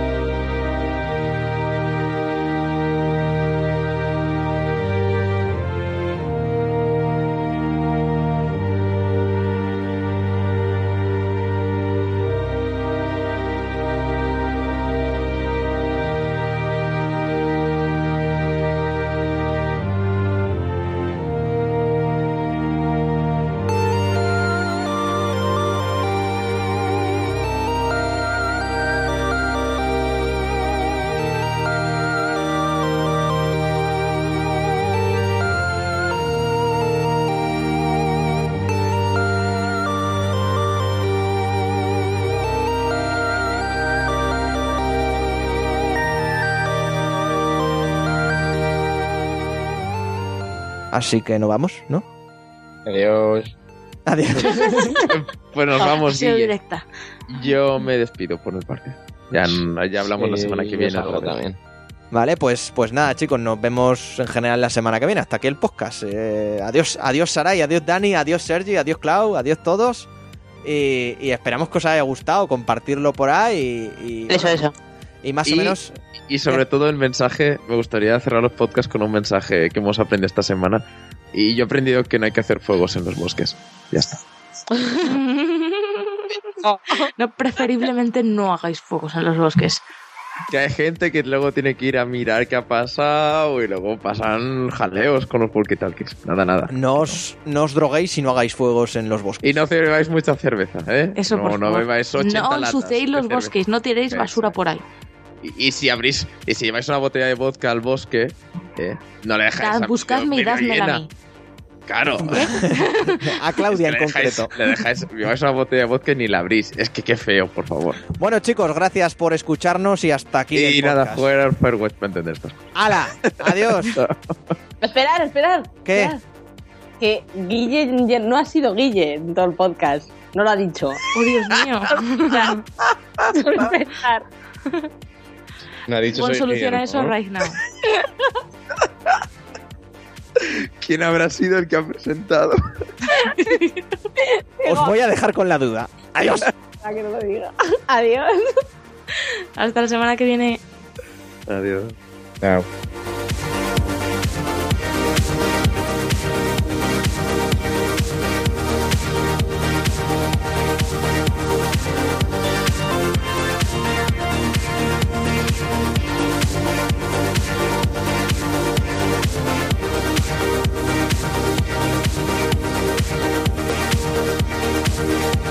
Bye.